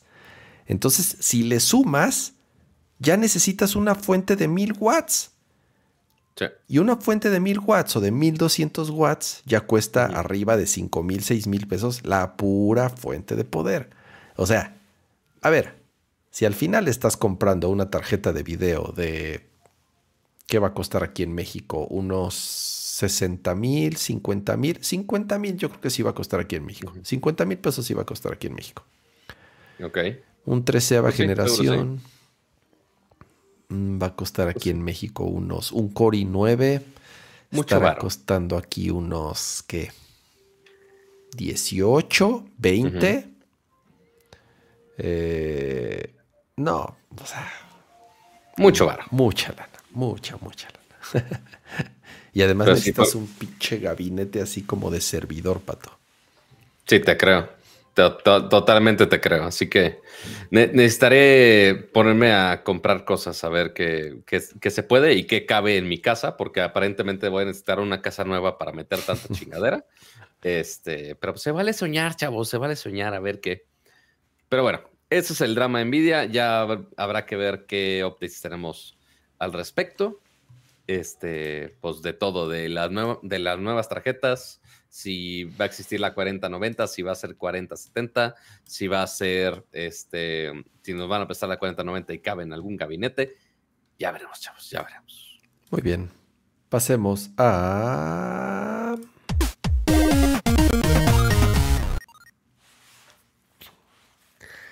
Eh, um, mm, mm, mm, ¿Con ¿con cuál de todas las opciones queremos empezar? A ver, vamos a empezar por orden. Por orden. A ver, entonces, este va a ser uno. dos, tres, Ok. cuatro, cinco. ¿Va? ¿Te late? Ok, me parece bien. A ver, uno, Ya hay fecha para el. ¿Cómo se llama, Pato? ¿Cuál es el nombre oficial del Pro Controller de PlayStation? Me encanta que yo lo puse como. Pro, o sea, en la lista de nuestros temas, eh, yo lo puse como PlayStation Pro Controller. Obviamente no se llama Pro Controller, porque así, así es el del pinche Switch. DualSense Edge se llama. DualSense Edge. El controlcito hipermegatón. Ahora sí yo, hasta yo detecté que la música está un poquito fuerte. Hasta ahora yo, no ahora yo no lo escucho. No, bueno. O sea, está en 15%. Ya si se quejan de más, ya ustedes me dicen. Pero ahí lo voy adaptando. Pero bueno, ahí está el link del, del DualSense Edge. Entonces, es el, control profesional de, de PlayStation que ya también mostraron un video con muchas de las mejoras que tiene y de qué tipo de personalización le puedes poner, que la neta está muy chingón. En, digo, obviamente tiene los, las mismas funciones que veríamos en el control DualSense regular de, de los sensores, de los sensores, el haptics, todas las vibraciones, los gatillos adaptativos, pero con las ventajas de que puedes cambiar los joysticks, inclusive puedes cambiar todo el módulo del joystick, por si alguna razón se jode, lo puedes cambiar. Entonces, si por alguna razón está drifteando, no tienes que cambiar todo el control, lo cual es una gran ventaja. La parte de atrás tú le puedes cambiar los botones, que es lo que estamos viendo ahorita en pantalla, que los puedes mapear a muchas otras acciones. Eh, ¿Cuál de las otras funciones? Eh, de los, triggers. Los triggers los puedes adaptar. Eh, la sensibilidad de los joysticks y los dead zones también los puedes adaptar. Este, y ya, y el, el que me llamó mucho la atención es justamente, creo que es segundo 56, si no me equivoco, esta parte, justo, que puedes, el cable que le puedes bloquear, o sea, le, tiene un aditamento extra porque no es solamente para cargar, sino que le pones este plastiquito para que esté ganchado totalmente al control. Entonces, si por alguna razón le estiras de más, no se va a desconectar ese cable USB, lo cual se me hace una idea genial este, para todos los que están de intensos jugando. Pero a mí me da como que más miedo porque puedes jalar el PlayStation y tirarlo, ¿no? Uno pensaría que no lo estás cargando directo al PlayStation, que lo estás cargando con algo más. Espero. Pero bueno, así es esa implementación. Y también los controles para que puedas personalizarlo directamente en el control y no tengas que acceder a una interfaz aparte, también está muy chingón. O sea, tiene como dos palanquitas al frente, ya para que tú puedas controlar el audio de tu partida, que tú puedas este, modificar algunos aspectos de tu control con unos accesos bastante rápidos. Y el case, que aparentemente, de lo que se ve en el video, el case está pensado para que justamente le puedas meter el cable. Así que el control se puede quedar cargando inclusive dentro del case. Lo cual también es una idea. Uno parecería muy tonta de, güey, ¿por qué no se hizo durante todo este tiempo? Pero hasta ahorita se hizo. Este, entonces, qué, qué bueno que está así. Pero lo que ahora sí sabemos es la preventa, preorden, empieza el 25 de noviembre. Pero ¿a qué precio, Cama? ¿A qué precio? A ver, Pato, cuesta lo mismo que un Switch Lite. Verga. que una consola. O sea, cuesta 200 dólares el control. Eso cuesta un Switch Lite. Cuesta la mitad que la consola, que una consola. Digo. o sea, que un, que un, Play 5 digital. No dudo. Sí, no dudo. A ver, no dudo que esté increíble el control. Digo, lo mismo podríamos decir del Elite Controller de Xbox. ¿Eso cuesta también 200 dólares? No, según yo no tanto. Xbox Elite Controller. Para quien googlea más Price. no manches, pero cuesta 129 dólares. Menos sí. Es, casi. sigue más elevado que un control. Es casi el doble. Cuesta 200 dólares este control. De nuevo, no dudo que esté increíble. Que esté bien chingón pero cuesta lo mismo que un Switch Lite. O sea, cuesta lo mismo que, que una consola completa. Sí. Eh, el Xbox Series S, si es cierto, George, cuesta 280 dólares. O sea, por 80 dólares más te compras un maldito Xbox completo. Eh, ah, no sé. Eh, Está fancy. Está pues muy fancy. El estuche está bien bonito, los cables, toda la personalización. Eh, está increíble. Yo no digo que no, pero cuesta lo, que mismo valga eso? que un Switch Lite. Eh, eso lo pone como en cierta perspectiva y no es cualquiera, no es para cualquiera. Ahora, el control del Play 5 está bien chingón. A mí me encanta el control del Play 5. No es que sienta, no es que sienta que le falte algo o que no me acomode o que no me siento lo suficientemente profesional con este control. No sé. Eh, a mí el control Elite de Xbox me encanta. Es el control que siempre utilicé con la PC. Me fascina ese, ese control, me encantan los materiales, me encanta cómo se siente sí se siente muy distinto a un control normal de Xbox, digamos. Quiero pensar que este va a ser el mismo caso. O sea, realmente, si lo configuras a tu gusto y si le vas, y si lo. y quiero pensar que los materiales, el peso, las palancas, se va a sentir muy bien, pero no sé si 200 dólares bien. Exacto. Porque ¿cuánto va a costar aquí en México, Pato? ¿6 mil pesos? Seguramente. ¿5 mil 500 pesos? Ya como son los cambios de moneda de Sony, híjole, chavos, híjoles. Aquí va a costar jodido 5.500 pesos. Si no es que más. Porque son 200 dólares más impuestos, más importación, más IVA, más todo eso. Va a costar entre 5.500 pesos y 6.000 pesos. Si ahorita entran a Amazon, pueden encontrar un Switch Lite que por cierto tiene 33% de descuento, está en 3,800 pesos un Switch Lite. Yo me compraba un Switch Lite en vez, de, digo, no, no lo sé, ya tengo, ya tengo un Switch Lite. Eh, no, no, compraría otro. De hace cinco años, cama. Oye, pero cuesta 3,800 pesos un Switch. Pues sí, sí, o sea, un control para solamente una persona versus una consola. Pues sí, sí, sí, está cabrón. Yo creo que sí va a rebasar los 5 mil pesos tirándole a los 6 mil.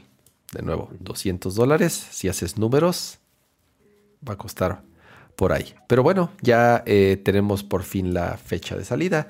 Ya tenemos el precio. Ya tenemos también eh, cuándo van a poder preordenarlo. Así que, eh, pues sí. No soy target como dicen por ahí. Así como... así como los de Apple no son target, yo no soy target para este control. No soy. No me estás diciendo, me estás diciendo que no somos suficientemente pro. No soy, no soy jugador pro. No, pato. Yo no soy. Yo no soy gamer con G mayúscula. Dios mío.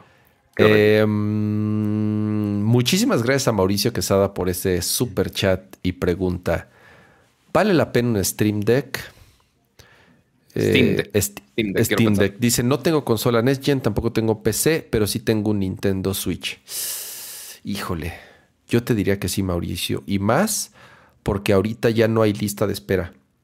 En mm. Estados Unidos, o por lo menos en los países en donde ya se vende el Steam Deck, tú ya lo puedes comprar, ya no hay lista de espera. Yo cada que leo eh, tanto reseñas o veo videos del Steam Deck y todo lo que puede hacer, me o sea, no, me faltan ganas de, comprarme, de comprarme uno. Además, le han instalado ya todo, tiene todos los emuladores sabidos y por haber. ya está el dock disponible también. Ya está el dock disponible.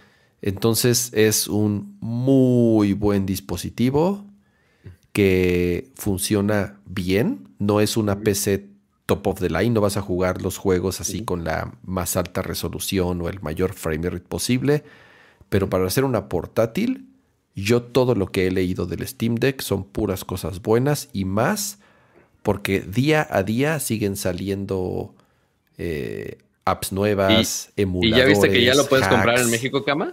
¿A poco sí? Ya está disponible en Amazon México pero a un precio estúpido. Ah. Ahorita que estás tú en Amazon, mira, mientras tú lo buscas, eh, saludos a Mau RG1. saludines, saludines por allá.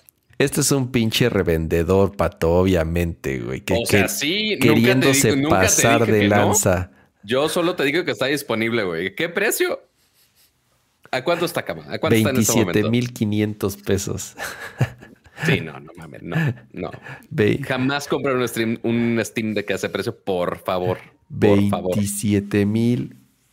No, a ver, es un. Creo que hasta en eBay les va mejor. Es un pinche revendedor pasado de lanza. Sí, y más porque te pues digo que ya ahorita está disponible sin ningún problema y sin espera en Estados Unidos. O sea, si tienen la posibilidad de viajar o de encargárselo a alguien que esté allá, el precio pues es muy bueno creo que es el mejor precio que hay en sistemas que hay similares. Eh, sí, sí.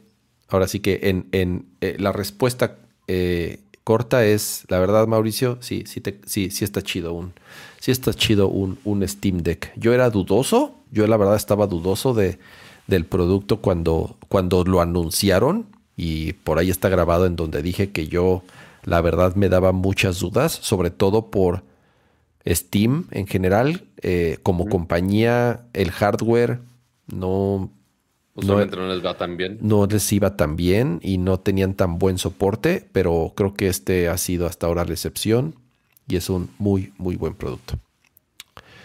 Eh, what else, what else, what else? Vamos al tema 2. Vamos al tema número 2, que es Silent Hill, Rudy, Rudy, A ver, por fin, por fin, por fin, después de tantos años, tenemos noticias de Silent Hill, que lo último que subimos de Silent Hill fue que se canceló y que corrieron a Kojima o se fue Kojima, no sé bien ahí qué pasó.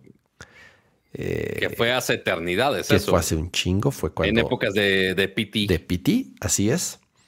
Y después, pues Konami, Konami hoy en día, digo, independientemente de este anuncio, Konami sigue siendo medio un misterio como compañía de videojuegos. Están enfocados en otras cosas. Pero bueno. En maquinitas, literal, ¿no? Así es. Pero bueno, ya eh, tenemos noticias de Silent Hill y anunciaron tres juegos, Pato, cuatro juegos, ¿verdad? Cuatro juegos. si no me equivoco, son tres. Es el remake del 2 que ahorita platicamos de él. Es uno como aventura gráfica. De los juegos que te encantan. Luego hay otro. A ver, a lo mejor me estoy confundiendo y si son tres nada más. Y bueno, y está Silent Hill F, que es el.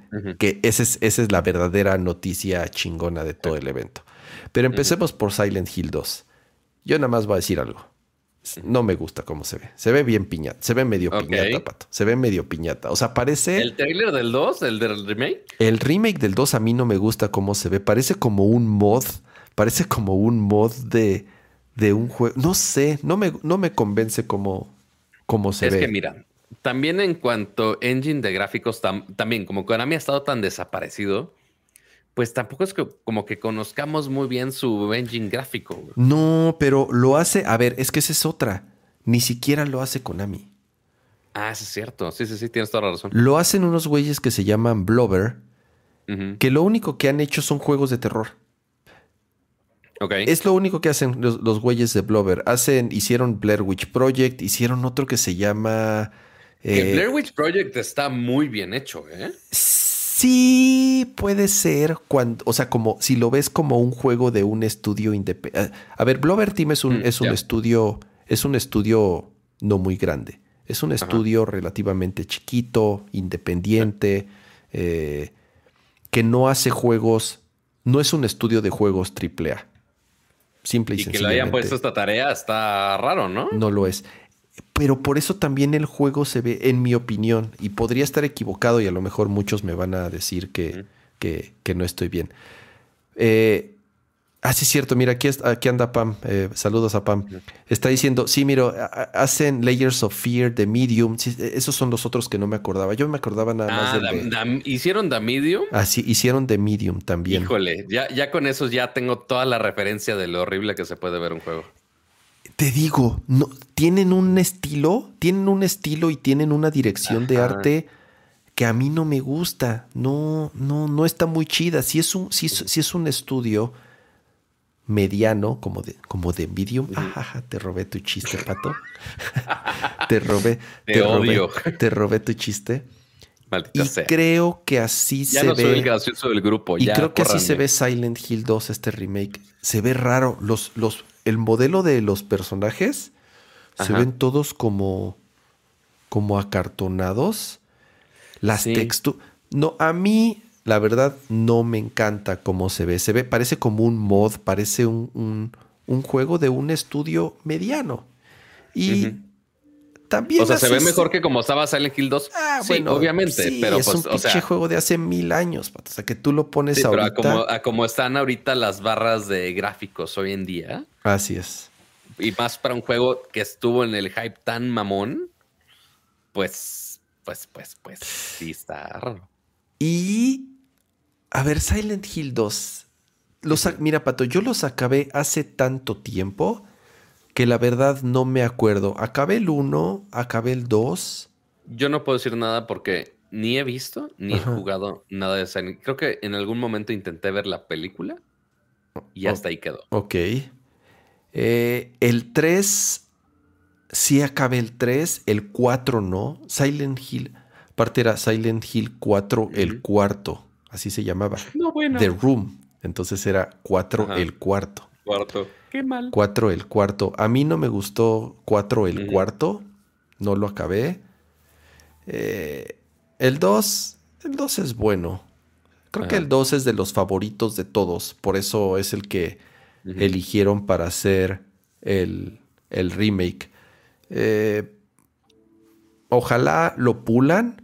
Ojalá arreglen ciertos temas ahí que yo vi como con la iluminación, eh, con los modelos de los personajes. Es un buen juego. Silent Hill 2 es un buen juego. Que si tú lo juegas ahorita es horrible. eh, en todos los sentidos. claro. Se ve horrible, se juega horrible, la- el control es torpe, el control es lento, la movilidad es asquerosa. Es, para mí ya es injugable Silent Hill 2 ahorita. Ok. Quiero, ojalá, y sea una experiencia moderna, que independientemente a los gráficos, se juegue bien, el control se sienta moderno, las mecánicas se sientan modernas y, y- y puede ser un buen juego. Puede ser un buen juego. Si arreglan los gráficos y si el gameplay está bien diseñado, puede ser un buen juego porque te digo, es, según lo que recuerdo, creo que es el mejor de los cuatro primeros Silent Hill. Ok.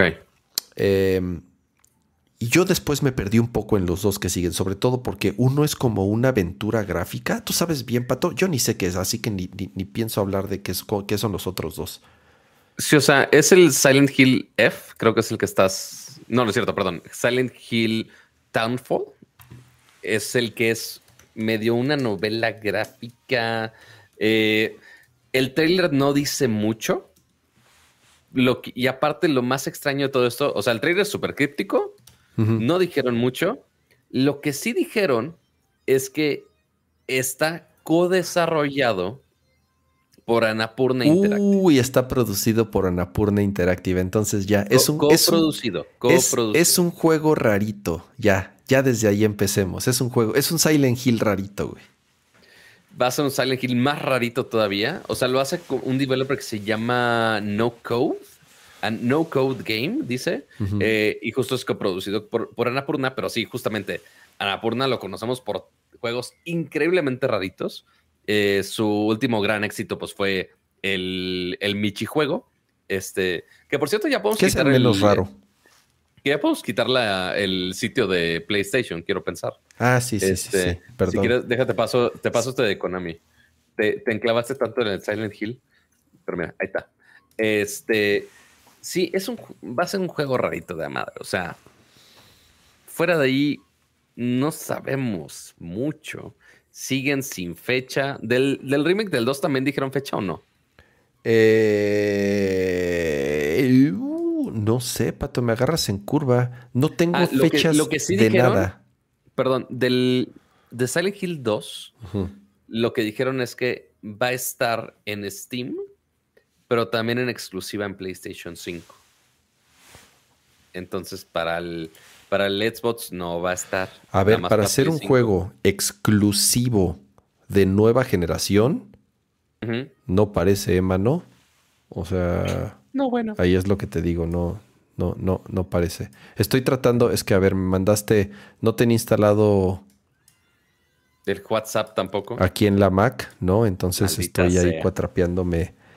Eh, Y que eso que el, eh, parece ser que el, el, do- el remake del 2 está hecho con Unreal 5, ¿eh? También.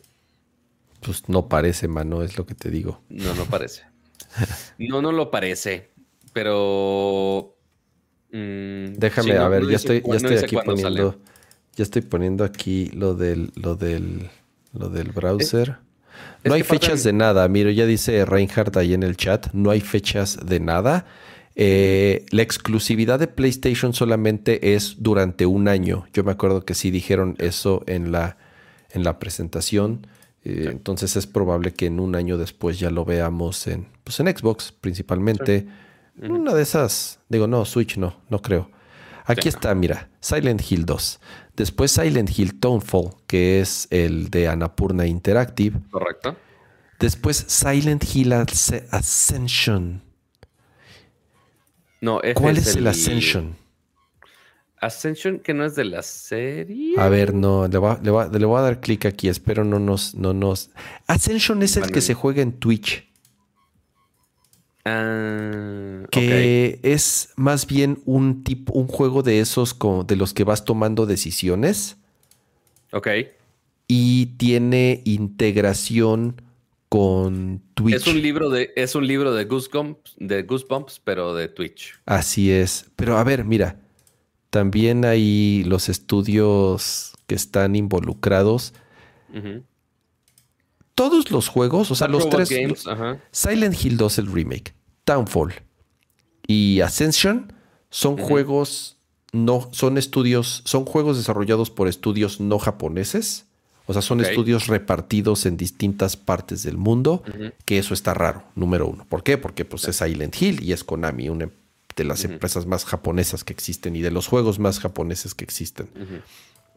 Ahora, todavía, o sea, yo honestamente te, te iba así de, "Mm, no me gusta, ah, no me interesa, ah, está muy raro. Pero cuando mostraron este, dije, Silent Hill F. wow. Silent Hill F, pato, sí se Que ve. tampoco, dije, que tampoco dijeron mucho, pero no con dijeron el trailer. mucho, no dijeron mucho, pero a ver, la dirección de arte, ya, o sea, sí se ve que este sí lo están, que este sí es un. Silent Hill de verdad, que este sí es un Silent Hill en todo el sentido de la palabra por, por y además por quién está involucrado. No me acuerdo el nombre de quien escribe el Silent Hill, este Silent Hill. Eh, pero es, es un güey que escribió otros juegos de terror que tienen muchos seguidores y que son considerados como medio de culto porque están muy bien hechos. Eh, y por eso hay mucho interés en este Silent Hill. Y te digo, no nada más por el, por el video. Sí, digo, el, el video al final del día es, es, un, es un CGI Sí. pero tanto la ambientación como la dirección de arte, eh, yo lo vi y dije, ah, este sí me interesa, este, a ver. Que este sí es una historia completamente nueva, Así basado en Japón de 1960, de los 60, según esto. está, está, está, se ve muy bien. A ver, no va a ser PT, no va a ser el, No. Si- el Silent Hill cancelado de Kojima y de, del Toro que pues todos nos vamos a quedar con las ganas. Escrito jugar. by Ryukishi 07. Eh, Igurashi, sí, es. eh, yo la verdad no lo conocía hasta que Conocido por, empecé. su- por sus novelas visuales japonesas. Ajá, exacto. Murder Mysteries. ok. Así es, así es. O sea, es alguien muy, muy eh, cañón eh, que escribe de, de- de- de terror y de misterio. Eh, es alguien que sí tiene su fandom, que sí tiene seguidores y que sí es alguien que sabe lo que hace. Y por eso este es el Silent Hill que se ve más interesante. Sí es una verdadera secuela No es un ni un remake, no un proyecto ahí como alterno raro como los otros dos, sino que este sí es un Silent Hill completo, pero que, no sé, 2024, si bien nos va. Yo creo que sí. Tampoco son muy conocidos por hacer los juegos más rápidos del universo. No. Eh, sí, no se ve para nada cerca. Lo es lo único que mostraron. Pero bueno, ya por fin, después de muchos años, regresa Silent Hill. Una eh, muy querida, una serie muy querida, una serie con muchos seguidores que en mi opinión fue decayendo. Eh, el 1, o sea, el impacto que tuvo el 1, incluso el 2, muy lejos, el 3 y el 4, los que hayan, yo no sé, creo que hasta 5, ya hasta se me olvidó cuántos, cuántos, cuántos Silent Hill salieron de la, de la serie, como de la serie original. Creo que hasta el 5 salió.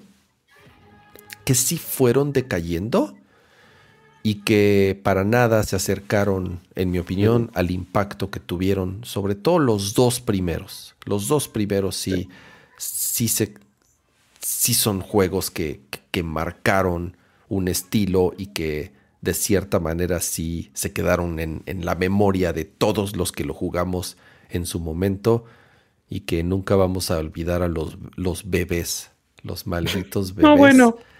Malditos bebés que a la fecha me acuerdo y digo, hijo, uy. Mira, por más que, por más que el, ¿cómo se llama? El, el remake del 2 se vea raro, creo que sí voy a tener que jugarlo nomás por el tema de, tema cultural de que no lo había jugado. Sí. Nada más por eso, básicamente. Sí, sí, sí. ¿Seis juegos? No inventes, ¿a poco salieron? A ver, dicen, aquí dice Cristian, fueron cuatro hechos por el equipo original. En realidad el cuarto no iba a ser Silent Hill, pero pues al final dijeron, pues sí va. Sergio dice que fueron seis los que salieron. A ver. Ok. How many Silent Hill games? Um, dos, tres, cuatro y Origins. Okay. Sí, o sea, la serie, la serie completa es Silent Hill, Silent Hill 2, Silent Hill 3, Silent Hill 4, el cuarto, y después Silent Hill Origins. Ni me acuerdo cuál es ese de Origins.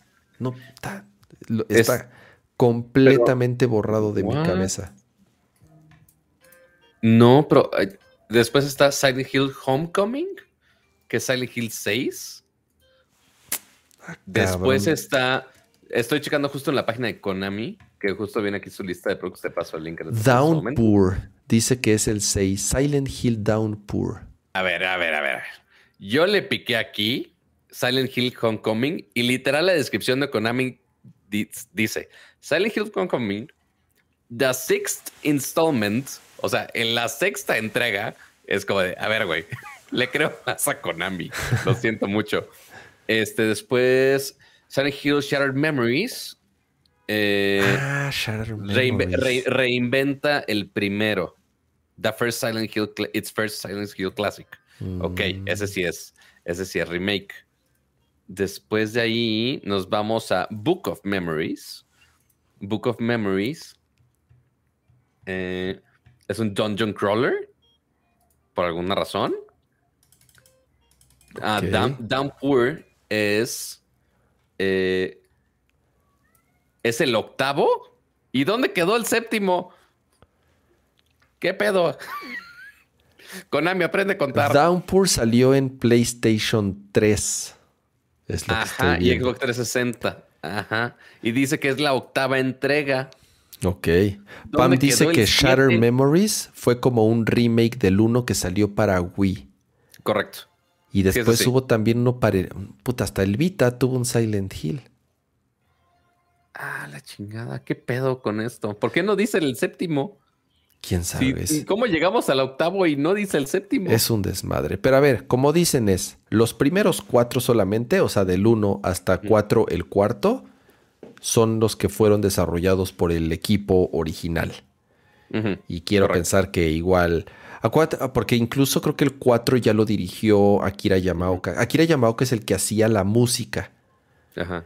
Pero no me acuerdo, él dirigió el 4, no me acuerdo si también dirigió el 3. Ujú. Y te digo porque no me acuerdo si vino a México una vez. Algo hicimos para Atomics con Akira Yamaoka. Lo entrevistamos y le tomamos unas fotos. No me acuerdo, fue hace mucho tiempo, la verdad. Eh, pero creo que él empezó componiendo la música y ya después en algún momento se convirtió en el director de, de Silent Hill. Creo que solamente del 4.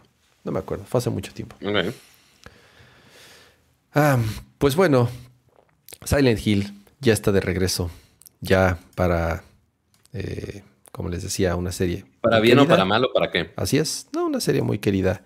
Y pues nada, ver qué onda con Konami, porque, insisto, Konami es hoy en día una empresa rara, que muchos pensaríamos que ya no están tan interesados en de seguir desarrollando juegos. Pero bueno, tienen marcas interesantes, tienen nombres importantes como Silent Hill, como Metal Gear. Y siempre que salgan juegos, quiero pensar que son buenas noticias. Eh, y Oh, después hubo hoy otro stream, pero de Capcom, para dar Sí. noticias de Resident Evil Hoy, hoy los capos estuvieron con todo. Así es. Eh, de Resident Evil dieron una actualización. Eh, ¿Con qué empezaron, Pato? Con el DLC del 8, ¿verdad? Con eso empezaron. Sí, porque ese es el lanzamiento que tienen en puerta y con en puerta me refiero a ya está, básicamente. Este, y pues sí, justamente eh, mencionar los puntos eh, que sacan con el DLC, con esta versión mejorada, con la vista de tercera persona, que tengas justamente eh, este DLC con la historia de Rose, que ya va a ser en otra línea del tiempo un poco más separada, ya sabes un poquito qué pasa después de la historia principal, que te deja en un cliffhanger sin en- entrar a muchos detalles por si no han jugado, sigue estando medio reciente. Eh, y ya, fuera de ahí, pues no, o sea, de, de Resi 8, pues fue básicamente Sí, eso. el modo en tercera persona, que ya está el demo. Si lo quieren bajar, ya está disponible el demo de un demo de Resident Evil 8 con el modo en tercera persona, mucho más parecido a un Resident Evil tradicional entre comillas y no en primera persona como se convirtió a partir del 7.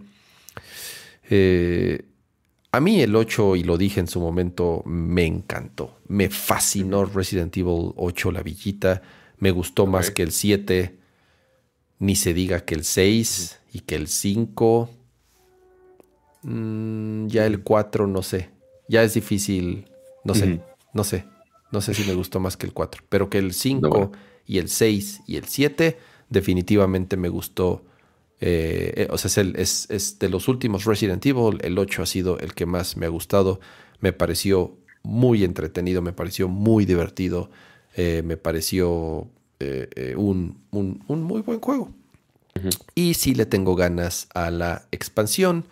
Eh, creo que no me gustaría hablar mucho de qué se trata, aunque ya sabemos de qué se trata, ya no he mostrado quién es la, quién es la protagonista, pero eh, para no spoilear mucho la historia del 8. Y se me, olvidó, se me olvidó mencionar también el feature del modo mercenarios. El modo mercenarios, yo no entiendo bien qué es, es como un multiplayer, ¿verdad?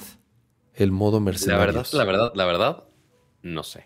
Pam, yo ¿Por sé que no andas por ahí. Dinos qué es el qué es el modo mercenario. Según yo, ¿es un multiplayer o es un modo Así, hordas? ¿por, qué no, por qué no le dijimos que Es un modo. No, sí la invité, sí la invité, pero se estaba. eh, está en plena mudanza. Está en Mm, plena mudanza. Entonces sí me dijo que, que no podía. Eh, pero igual la invitamos para cuando ya salga la expansión. Estaría bueno que nos, que nos acompañe. Pero el Mercenarios parecería un modo hordas o un multiplayer. Eh, por lo menos esa es la, la. Ah, dice que no, que es single player. Sí, es single player. Oh. Pero sí, la verdad, la verdad nunca he puesto mucha atención a qué es el modo mercenarios. Pero bueno, es otra de las funciones del DLC. Así es. Pero ya va a ¿qué más- salir. ¿Pero qué más anunciaron? Eh, y ya mostraron un poco más de gameplay del remake de Resident Evil 4, Sí. Que es uno de los más de los Resident Evil más controversiales, pero también por otro lado de los más de los consentidos. Es un Resident Evil que en su momento fue muy distinto a los tres anteriores, muy distinto, muy raro, porque salió en exclusiva para GameCube, cosa extrañísima que un juego como Resident Evil, que había nacido en una consola como PlayStation y que fue su casa durante muchos años, de pronto saliera en una consola de Nintendo además, porque además Sí. siendo Nintendo más en esa época que era eh, la consola, digo, sigue teniendo como esa etiqueta, pero era la consola de la familia, la consola de los niños y más, el, y más la loncherita que era el GameCube. Mm. Y, de No, bueno. pronto, y de pronto un juego como Resident Evil 4 fuese exclusivo durante mucho tiempo para una consola de Nintendo, pero que Oh, yo sí. cuando lo jugué me fascinó. O me encantó el 4, es de mis favoritos. A mí me encantó ese cambio tan drástico. Y la- de la audiencia en general le- es de los que más fandom hay. Sí, pero por otro lado, siento que conforme ha pasado el tiempo, Ujú. Eh, muchos dicen, híjole, es que sí fue muy diferente, prefiero los clásicos, prefiero los cómo se Mm. jugaban antes. Eh, eh, O sea, muy dividido, ¿crees tú? sí, no, yo pienso que sí, sobre todo cuando empezaron a hacer los remakes. Lo que pasa es que los remakes, eh, estos últimos que han salido, sí cambiaron muchísimo Sí. la manera en la que se juega un Resident Evil. Para nada se juega como un Resident Evil en su momento, Sí. pero se juegan muy similar a como se jugó el 4 cuando salió. Digamos que o sea, estos... al menos ese, ese elemento del gameplay sí lo mantiene más Así es, así es. O sea, eh, eh, este remake sí es mucho más compatible por cómo se jugaba el 4 de origen. Un, un Resident Evil mucho más rápido, mucho más de acción, eh, lejos de ser ese survival horror de zombies lentos y torpes y de tener pocos recursos. Y por eso este remake yo estoy eh, con muchas ganas de jugarlo porque creo que se presta mucho el motor nuevo y cómo, y sobre todo comparándolo con los Resident Evil anteriores que han hecho los, los remakes del, del, del 2 y del 3. ¿Soy Eh, yo o no se ve tan increíble como el remake del 2 y el 3? Ah, yo quería, yo no quería decir nada, pero ahora que lo menciono, pero yo lo noté La y verdad, dije, yo, no yo se no ve tan el- bien, ¿verdad? yo no lo veo tan increíble. El 2 y el 3, no mames, ahí se ven super next gen, o sea, casi, casi. Aunque salió para Play 4, se ven súper bien, la verdad. Pero ¿verdad que este, no Este- se ve tan bien? No se ve tan bien. Ah, yo es la pensé que era es la pri- Es impresión la primera mía, vez yo que acabo de pensé- ver el. Es la primera vez que acabo de ver el tráiler porque yo no pude ver el, el evento. Este, pero viendo el tráiler, o sea, hasta dije, ha de ser pedo de mi calidad. Le subí a 1080, 60 cuadros, la madre, y no, se sigue viendo bastante. O sea, con- digo, sabiendo lo que puede hacer Capcom con los otros remakes, se me hace muy raro el resultado de este del 4. Al menos a mí se me hace muy raro. Yo pensé lo mismo. Vi el trailer, vi este video que presentaron hoy y me pareció igual. Me pareció que no se veía tan bien como el remake del 2 y del 3. Hay algo, hay algo, hay algo ahí que, que no sé por qué se ve diferente, pero tiene que ser, el, como, como dice Sergio, pues tiene que ser el mismo motor. O sea, es el RE Engine, es, el, es el motor nuevo, no, no están haciendo un motor, no están utilizando un motor diferente. Pero coincido contigo, Pato, no se veía, no lo vi tan bien como, como los dos anteriores. A lo mejor es porque es un video y tenemos la impresión de cómo se ve el, sobre todo ves que salieron las reediciones para PlayStation 5, que todavía las mejoraron un montón a diferencia de los de la generación anterior. A lo mejor es por eso que nos quedamos con esa impresión de cómo se ven eh, las, los remakes Next Gen, que se ven en 4K y se ve súper nítido todo. Y a lo mejor aquí como lo vimos en un video ahí medio comprimido, nos dio esa impresión, porque no tendría, no tendría tal vez que verse tan diferente. No lo sé. A ver, ya me dijeron que hay, una, que hay una versión 4K del trailer. Ok. Pero te puedo jurar que la versión 4K del trailer no va a ayudar a que se vea mejor. No lo sé, pero mira, ya vimos más gameplay, ya vimos más personajes, ya vimos a Luis, ya vimos a esta Eida, ya vimos... Eh, eh, güey, vimos lo mejor el What are you buying? Ya vimos el... Ya vimos que sí sale el... El, señor de What Are You Buying. El señor de What Are You Buying y What Are You Selling, que, es, que, para mí fue una gran adición de cuando eh, lo jugué por primera vez. No sé si hay fecha Creo que sí, yo creo que siempre hubo. A ver. 2403-2023. o sea, en marzo. No falta, marzo, bueno, seis mesecitos. Faltan seis mesecitos. Eh, más o menos. Se pasan rápido. Hay, hay muchísimas cosas que jugar de aquí a seis meses. Entonces no es que vayamos a estar muy, muy aburridos. Oh, sí. Eh, y, cerraron la transmisión pues con ese trailer que comentamos. No, lo más lo único que nos saltamos es justo el multiplayer que dices. Eh, Resident Evil Verse, este que sí va a salir este año. Digo, este año, este mes. ¿Cuál? ¿Cuál? cuál? octubre. El RE Verse. El reverse. ¿Y ese cuál? es, eso ni lo vi, güey lo presentaron, ya lo han presentado un millón de veces, pero como que nunca se hacía realidad. Pero ese sí es la experiencia multiplayer, este que sale el 24 de octubre para los que tengan ah. Village. Ira, si salen todos, pato. Pues sí, porque es el Resident Evil verso, por mm, supuesto. Mira, sale el Baker, sale Ada, sale Leon sale Nemesis, sale Claire, sale Jill, sale este, ¿cómo se llama? Eh, Honk. Salen todos, salen todos. Ah. Ese sí es el multiplayer. Ese sí es el multiplayer. Ok, ok. Muy bien. Y ya. Entonces, mira, entre la expansión del 8 entre el modo de tercera persona, que pues sí estaría, sí, sí me vuelvo a echar el 8, ¿eh? te digo que a mí me gustó mucho el 8. Yo sí quiero jugar al DLC. Y, y además viene este multiplayer. Después va a salir el 8 en VR, acuérdate que también mm, va a salir, va a salir el 8 en VR. Hay, hay Resident Evil para rato. Y quiero pensar que vamos a ver todavía un trailercito más antes de que salga el remake. Seguro, sí. 4.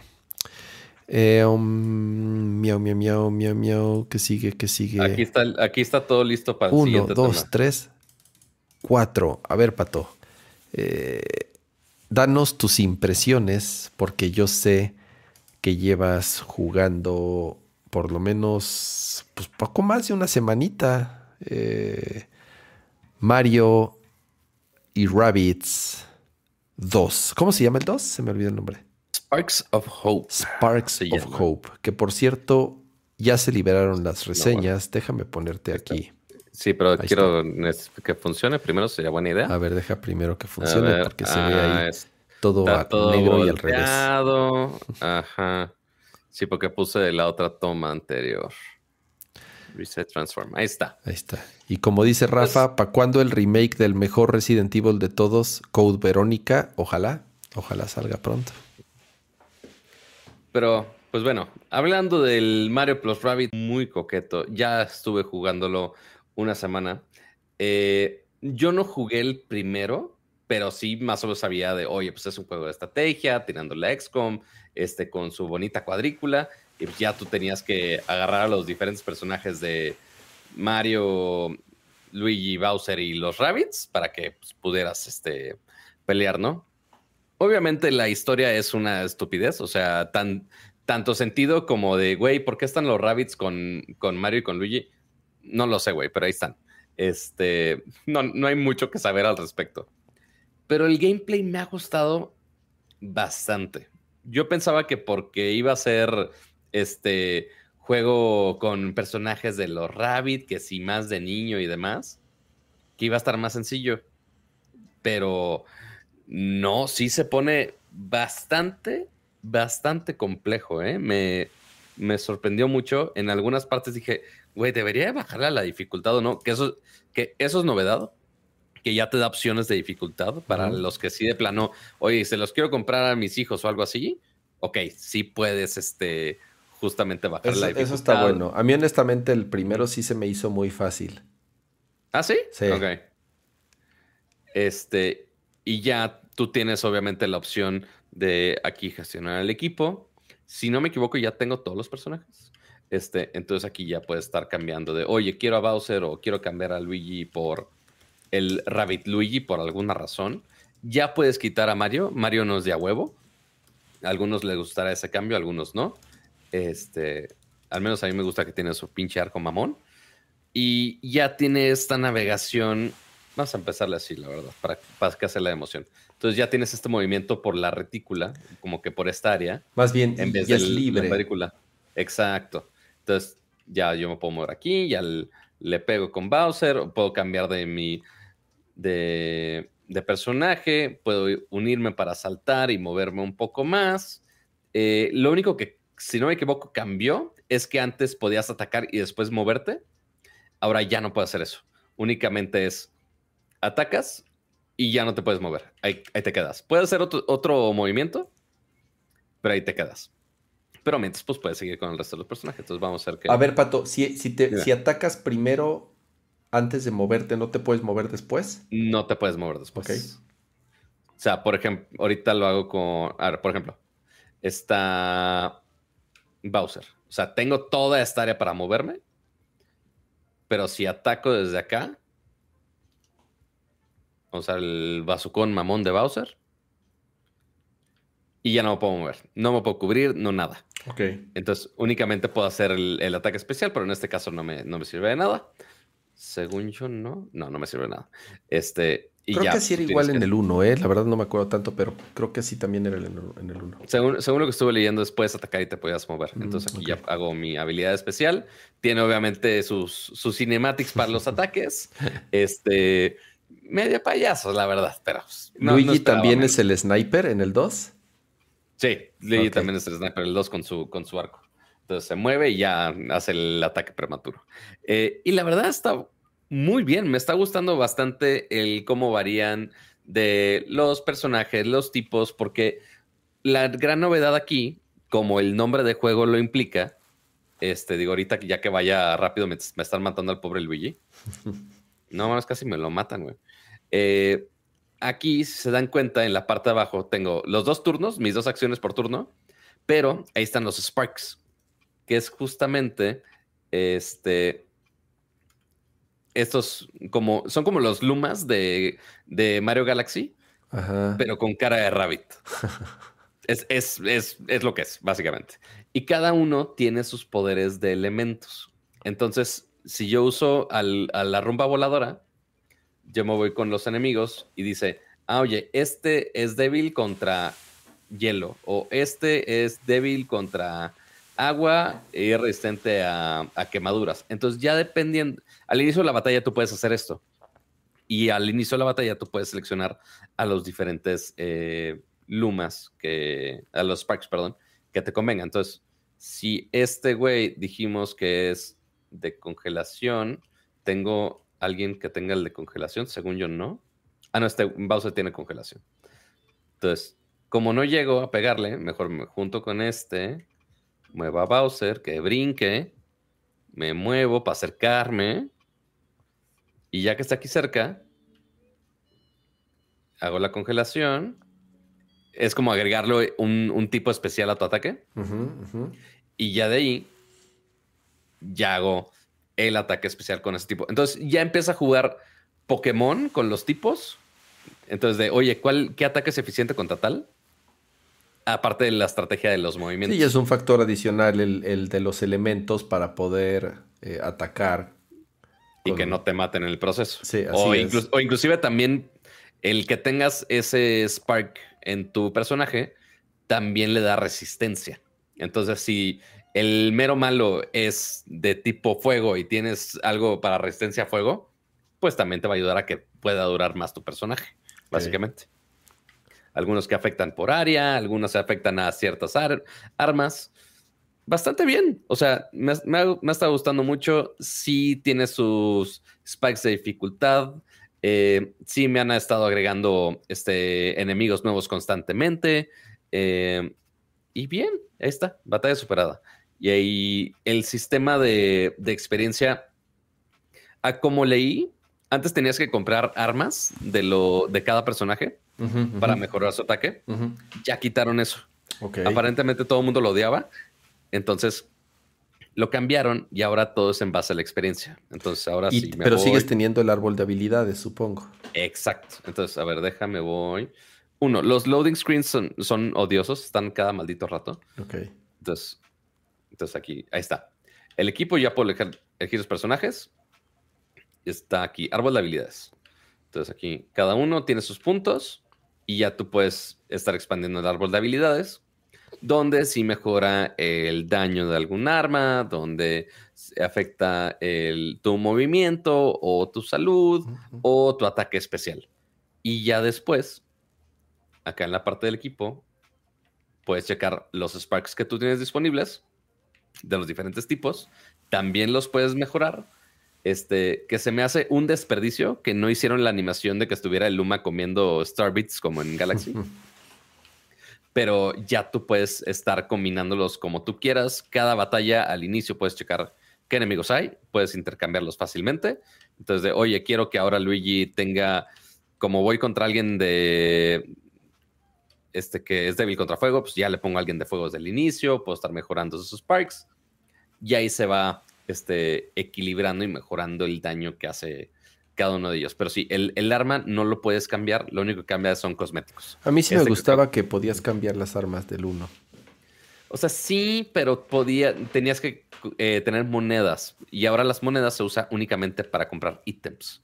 Entonces, esto los puedes usar durante la batalla este, ya así para vidas y para hacer algún daño adicional, etcétera. Y ya usa un, punto de turno. Pero eh, el juego. se vio ahí medio gacho cómo iba cargando las texturas. El cargar y los loading screens, te digo, son horripilantes. Ahí, o sea, ¿cuántos loading screens hemos visto en el último minuto? Sí, sí tiene muchos, eh, sí tiene muchos. Sí tiene muchos, pero ya que estás en la batalla, o sea, ahorita que estamos durante la batalla, no vimos ningún otro y funcionaba bien. Ya que carga todo el mapa, sí estuvo medio snappy ahí el, el mapa, pero toda esta parte ya funciona bien, que es el 90% de lo que estás haciendo. Te tardas más checando cuál es tu estrategia para pelear con todo el mundo, este, para moverte. Entonces de salpicadura y le, como le quité la salpicadura a Luigi, entonces aquí ya le puedo picar, gestionar el equipo. Esto sí va a ser un loading. Mm. Entonces aquí ya le cambias, oye, este por el de salpicadura que le puse a la Peach. Y ya puedes empezar tu batalla sin tanto pedo. Y ya, esta, esta experiencia queda ahí pues durante los siguientes 15, 20 minutos que dura la batalla, maybe. Ya depende qué tan, tan intenso se ponga. Hay algunos boss battles que sí me tomaron este 20, 25 minutitos porque es lo mejor, es lo mejor del juego, Pato. Bueno, en el 1 lo mejor eran las peleas con los bosses. Son súper divertidas las peleas con los bosses, porque además sí requieren de muy buena estrategia. Eso era algo que sí en algún momento tenía una dificultad interesante, los bosses, eh, porque sí tienes que pensar bien cómo mover tus monos. Eh, era lo que más me gustó del, primero, la de las peleas con los jefes. No, y, aquí lo hacen bastante bien. Digo, ahorita no estoy Pensé que estaba cerca de un boss fight y no, no estoy tan cerca de un boss fight. No, no, no spoilers, no Este, spoilers. Pero, pero no, la, la neta sí está muy, muy chingón. Este, las, las peleas que sí me han cambiado de dinámicas lo suficiente este, para sentir un, un reto adicional, ¿no? Este, pero sí, muy recomendable. Yo sí lo he disfrutado. No lo he terminado, obviamente, eh, pero sí, ba- bastante recomendado. Sí me he estado tardando un poco. Si hay, eh, ah, y los mapas ya fuera de, de esto, si me vuelvo al planeta, porque se supone que tú tienes un mapa un poquito más abierto en los mundos, donde tienes opciones de muchos side missions aparte. Entonces, aquí está toda esta parte donde tú puedes estar caminando Ah. libremente y ya te puedes ir por ciertas monedas con algunos retos, algunos que son de batallas, algunos que son de Es más de libre, digamos. correcto. Es bastante más libre. A ver si me puedo teletransportar aquí sin que dure tanto tiempo esto, este loading. Pero sí, justo en el anterior se veía muy lineal y aquí ya eres bastante más libre. Ya es open world, por así ponerlo. Digo, muy entre comillas el open world.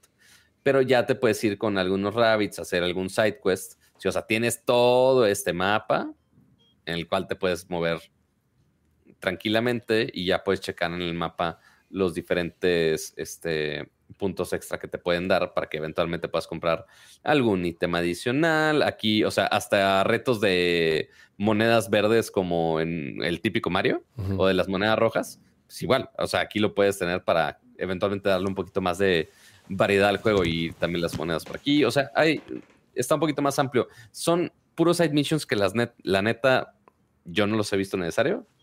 Este, quizá un poco más tedioso el hecho que sea nada más así el mapa. Pero pues sí, para algunos sí va a ser más replay value, porque fuera de ahí, de los combates, oye, que me da una, una razón de regresar a jugar el mismo nivel otra vez. Pues no, realmente no. Oye, quiero pelear otra vez contra el boss de hace dos niveles. Yo, yo No los puedo. jugaba hasta que sacaba. ¿Te califican al terminar cada batalla? No, Ah. ya no, ya es- no te ponen eso. Eso, eso antes sí, y, y yo, por ejemplo, yo repetía las batallas hasta sacarlas, Hasta que así, hasta que las sacaba perfecto, y así me lo eché todo. eh, eh, Sí, no, o sea, la batalla es como lo vimos hace rato que nada más te da los puntos de experiencia y ya, batalla se acabó y los puntos de experiencia ahí quedaron. Es todo.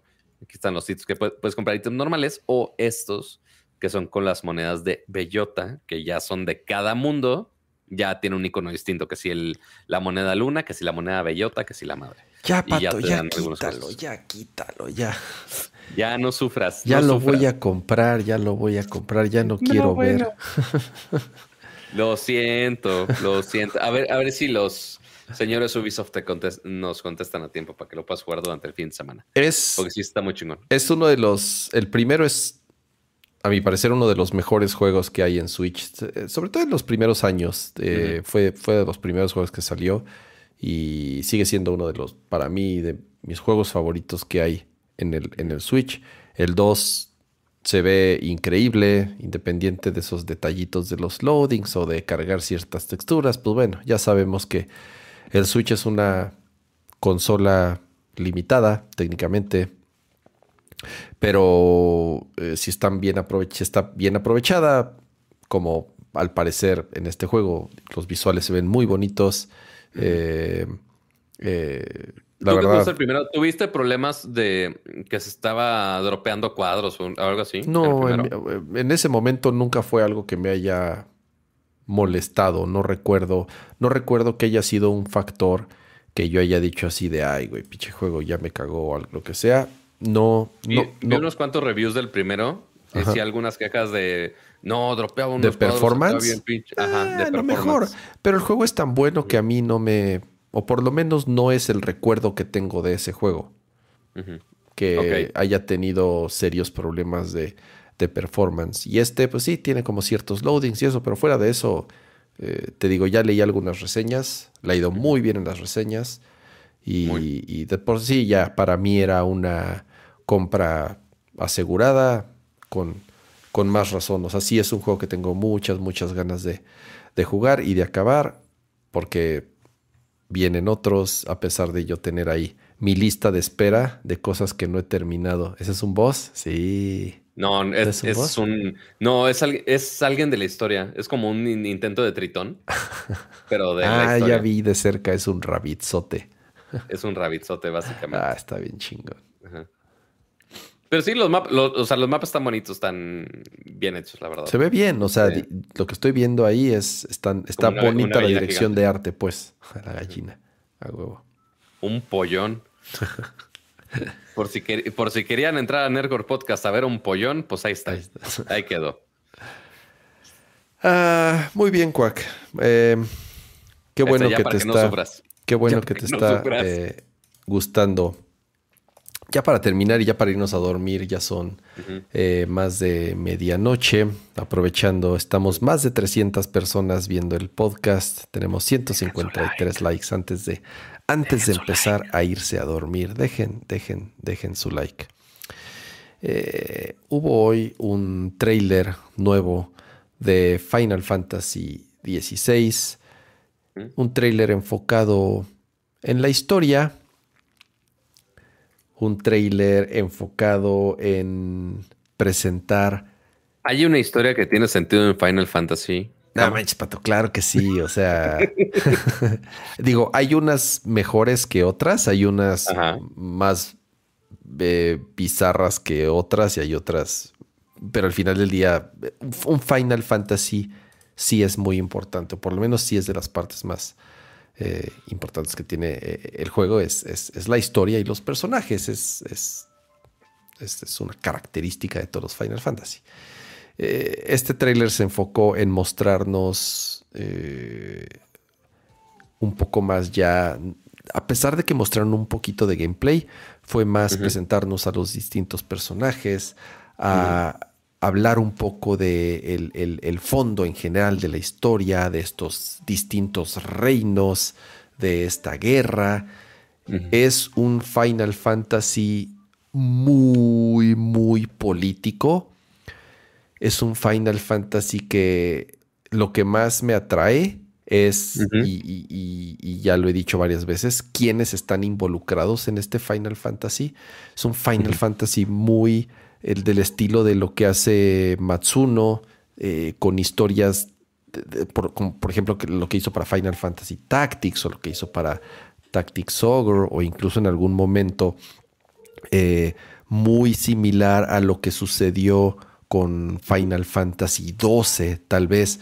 Son Final Fantasies muy de intriga política, de guerra, de reinos, de, de, la lucha del poder a lo mejor no tan... No deja de ser un juego, a ver, ahí, va el, chiste malo de fantasía, está en el nombre, me refiero a la, fantasía por el tipo de, de, mundos en los que sucede, de magia, de dragones y todo eso, pero eh, no se parece tanto a esos Final Fantasy como el, como el 9, como el 7, incluso te podría decir como el, no sé, el 10, eh, más caricaturescos en, muchos sentidos, en la historia, en los personajes, en la ambientación, en la dirección de arte, sino que es un Final Fantasy mucho más adulto, te podría decir que es la impresión que me dio, pero regreso a lo mismo, por quiénes son las personas que están involucradas en este Final Fantasy. Yoshida, quién hace la música, quién hace, o sea, eh, eh, muchos que estuvieron involucrados en Final Fantasy XII, en Final Fantasy Tactics. Entonces es un Final Fantasy que a mí en lo particular me tiene ya así eh, queriéndolo jugar ya, porque sé que se puede convertir en, tiene toda la pinta de convertirse en mi Final, o sea, en lo que a mi parecer podría ser el mejor Final Fantasy o uno de los mejores Final Fantasies que han salido de los 16 que han salido. y, me encantó, me encantó el trailer, me encantó la música, la música está este, espectacular. Eh, no lo sé, es, es, es eh, un Final Fantasy diferente podría decirse.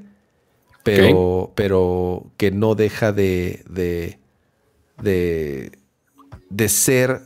Y ahí es donde, donde ves eh, que los Final Fantasy, digo, a pesar de que salen muchísimos RPGs todo el tiempo, todos los años, de muchas compañías, incluso mismo de Square, pero siempre Final Fantasy va a ser el, el más grande o el más importante eh, y el que va a tener todas las miradas encima por todo lo que significa Final Fantasy. Eh, entonces, vayan a ver el trailer. De verdad, eh, digo, si, si, son seguidores de Final Fantasy, creo que van a estar muy emocionados con mm. esta siguiente entrega. Yo estoy que no me la creo ya de, de, quererlo jugar. Todavía falta, nada más lo único que sabemos es verano del 2023. Entonces, bien podría ser pues, casi un año todavía para poderlo, para poderlo jugar. Eh, pero bueno, Final Fantasy XVI. Em, me están recomendando comprar la membresía anual de YouTube en Turquía en 324 pesitos. Ya lo hice. ¿En Turquía? Ya me pasaron ahí unos tips. Me quejé ahí en mi Twitter de que está cañón ya la cantidad de anuncios en, mm, Ok. Y me dijeron, no, a ver, haz esto, te conectas por una VPN, entras como si estuvieras en otro país. Y te sale más barato. Y ya te sale, te sale barato. A ver, Pato, vamos a irnos mm. despidiendo. Ya no hubo nopalito. A ver, ya, ya platicamos. Tú platicaste ya de lo que estuviste jugando. Yo la verdad no he jugado nada, así que no puedo. Y no he visto el último de Andor, así que... Yo tampoco lo he visto. Eh, además, digo, ya llevamos dos horas. ¿Viste, ¿Viste el final del Señor de los Anillos o no lo has visto? No he visto nada del Señor de los Anillos. No he visto ni un solo episodio. Ya acabó. Oh. Por si quieren ver la serie completa, ahí está. A ver, Pato, te voy a poner. La siguiente semana termina House of, Dragon. Ok. ya se van a acabar todas las series del mundo geek, más que Andor va a ser la única que sigue viva. Oh. Aquí están los memes de esta semana. Dice imágenes de la casa de Pato G7. Entonces, sí, mi casa llena de cajas, por supuesto, por supuesto, ahí con todo y la, y la gata ahí roncando. También está este meme de Ramsa llorando por el stream de cada 24 mil pesos. Ah, pero no se diga del estudio display de la Max. A ver, Pato, a, a, diferencia del Steam Deck, con la Mac Pro hago dinero. o sea, esa es la diferencia. Pues el Steam Deck me quita dinero y la Mac me da dinero. Entonces, lo que yo invierta pues en una Mac, sé que me lo va a regresar muchas veces más. Entonces, se vale, oh, se vale. ¿Por qué está Apple Music en México? Quiero pensar que por el álbum de Taylor Swift que acaba de salir. Este. Y el Nercor edición Pato Guapo. Nada, más, nada más me pongo, nada más me pongo un blazer y ya soy persona decente. ¿Ya me tengo que, poner blazer siempre? Te disfrazas, te disfrazas para, para, ir a trabajar. Ya me voy a disfrazar de Halloween ahora que, que ya es casi últimas de octubre. Ya me voy a disfrazar de persona decente. Oye, vamos a hacer este especial, especial de juegos de terror, Pato. ¿qué? No, bueno, pues ya hablamos de Silent Hill, ya hablamos de Resident Evil. Prácticamente hoy fue especial de juegos de terror, tienes razón. Básicamente, ya lo adelantamos, chavos. Este, eh, ya, ya fue el terror con. El, terror era aparte con la música de fondo que se quejaban que eran sonidos demoníacos. La verdad es que era de, música de terror. Eh, ustedes no se la sabían. Pero algo que no es tan de terror es. Eh, yo sé que se podrían asustar un poco, pero amigos, es hora de cerrar el show de hoy. Son las 12 y 18 de la mañana. A momir. Este, a momir, pero antes de momir, uno, a las casi 300 personas que están por acá, dejen su bonito like, por favor, antes de irse. Pero también tenemos que aprovechar eh, para agradecer a todos los miembros del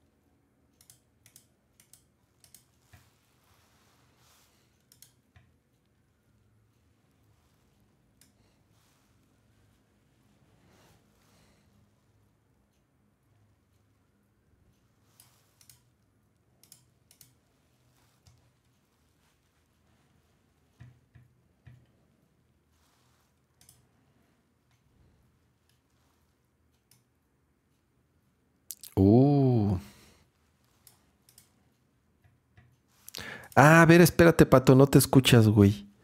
Porque en esta toma. Ah, y ya con razón decían en el chat, y se marchó. Y así de quién se, quién se marchó. No te escuchas, Pato. Lo siento mucho. Mira, estoy. Mira, a ver, Pato estaba agradeciendo, obviamente, a todos los suscriptores del canal. Muchísimas gracias a los que eh, mes a mes nos han apoyado con su membresía. Voy a, voy a regresar aquí a, a tu toma, Pato, para que, para que te sigas despidiendo. Ya me, ya me dejas hablar en nuestro podcast. Ya, ya. Es que, es que, a ver, como no está entrando el audio por la mezcladora, porque no se pudo instalar, está entrando directo. Ese es un desmadre. Luego, luego les platico. Por eso no se estaba escuchando Pato en esas escenas, porque no está ahí.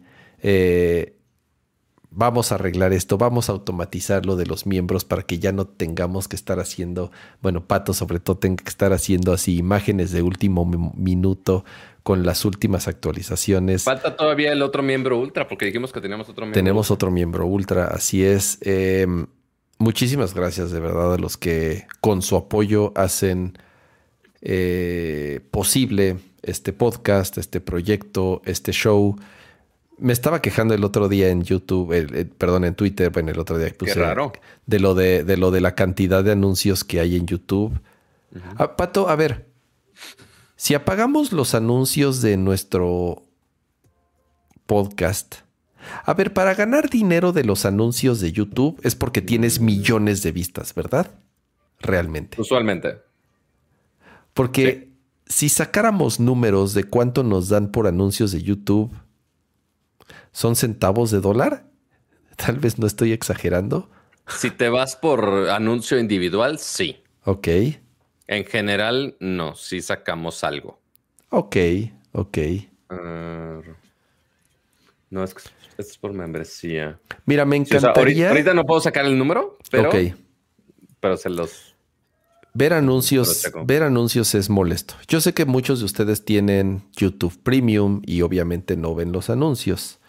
Me encantaría que en algún momento podamos quitar los anuncios de Nerdcore y que realmente sean como las membresías y las suscripciones y los superchats lo que pues lo que lo que lo que mantenga al programa. Ojalá ojalá se pueda. Yo me, me comprometo con ustedes y se los firmo que si en algún momento eh, este o sea, si sigue subiendo la cantidad de suscripciones, digo, eh, creo que lo que podríamos hacer eh, en agradecimiento es deshabilitar los comerciales de nuestros videos, que al final del día es de lo único de lo que podemos hacer, de nuestros, Mira, de nuestros videos.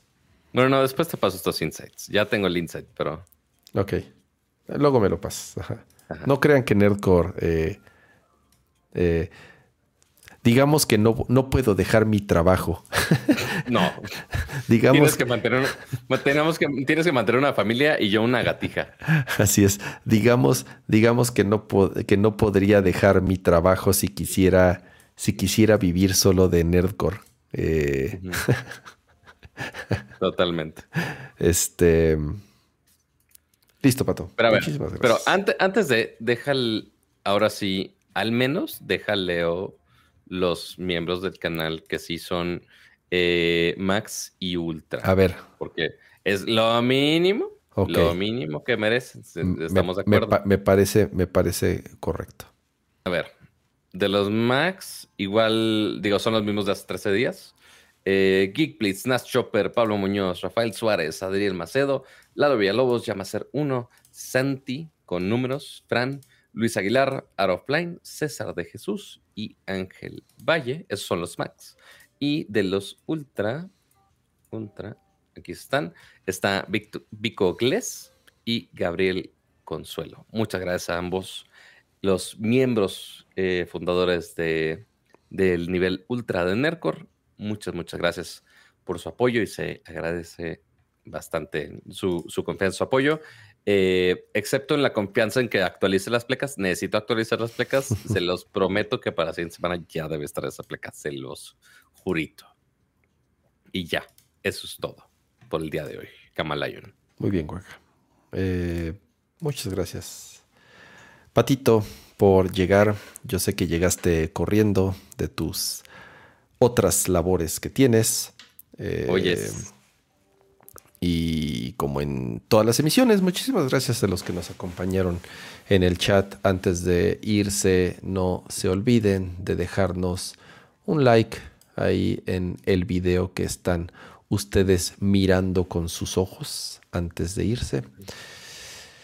Y nos vemos la próxima semana. Ya saben, mismo día, jueves, misma hora, 9.30 de la noche, a menos que tengas algún viaje programado, Pato, que no esté enterado.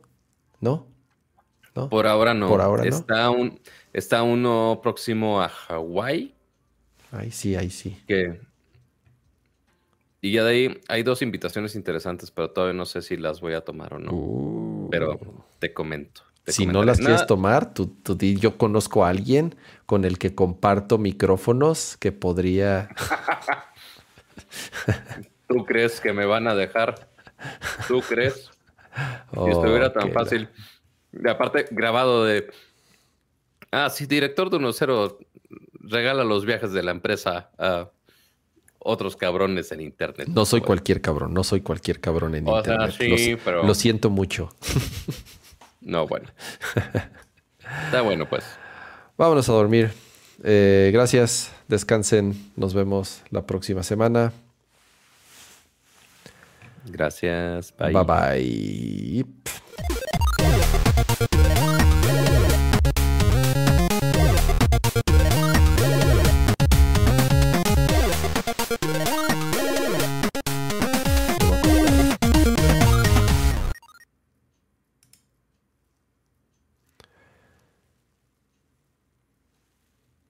Adiós.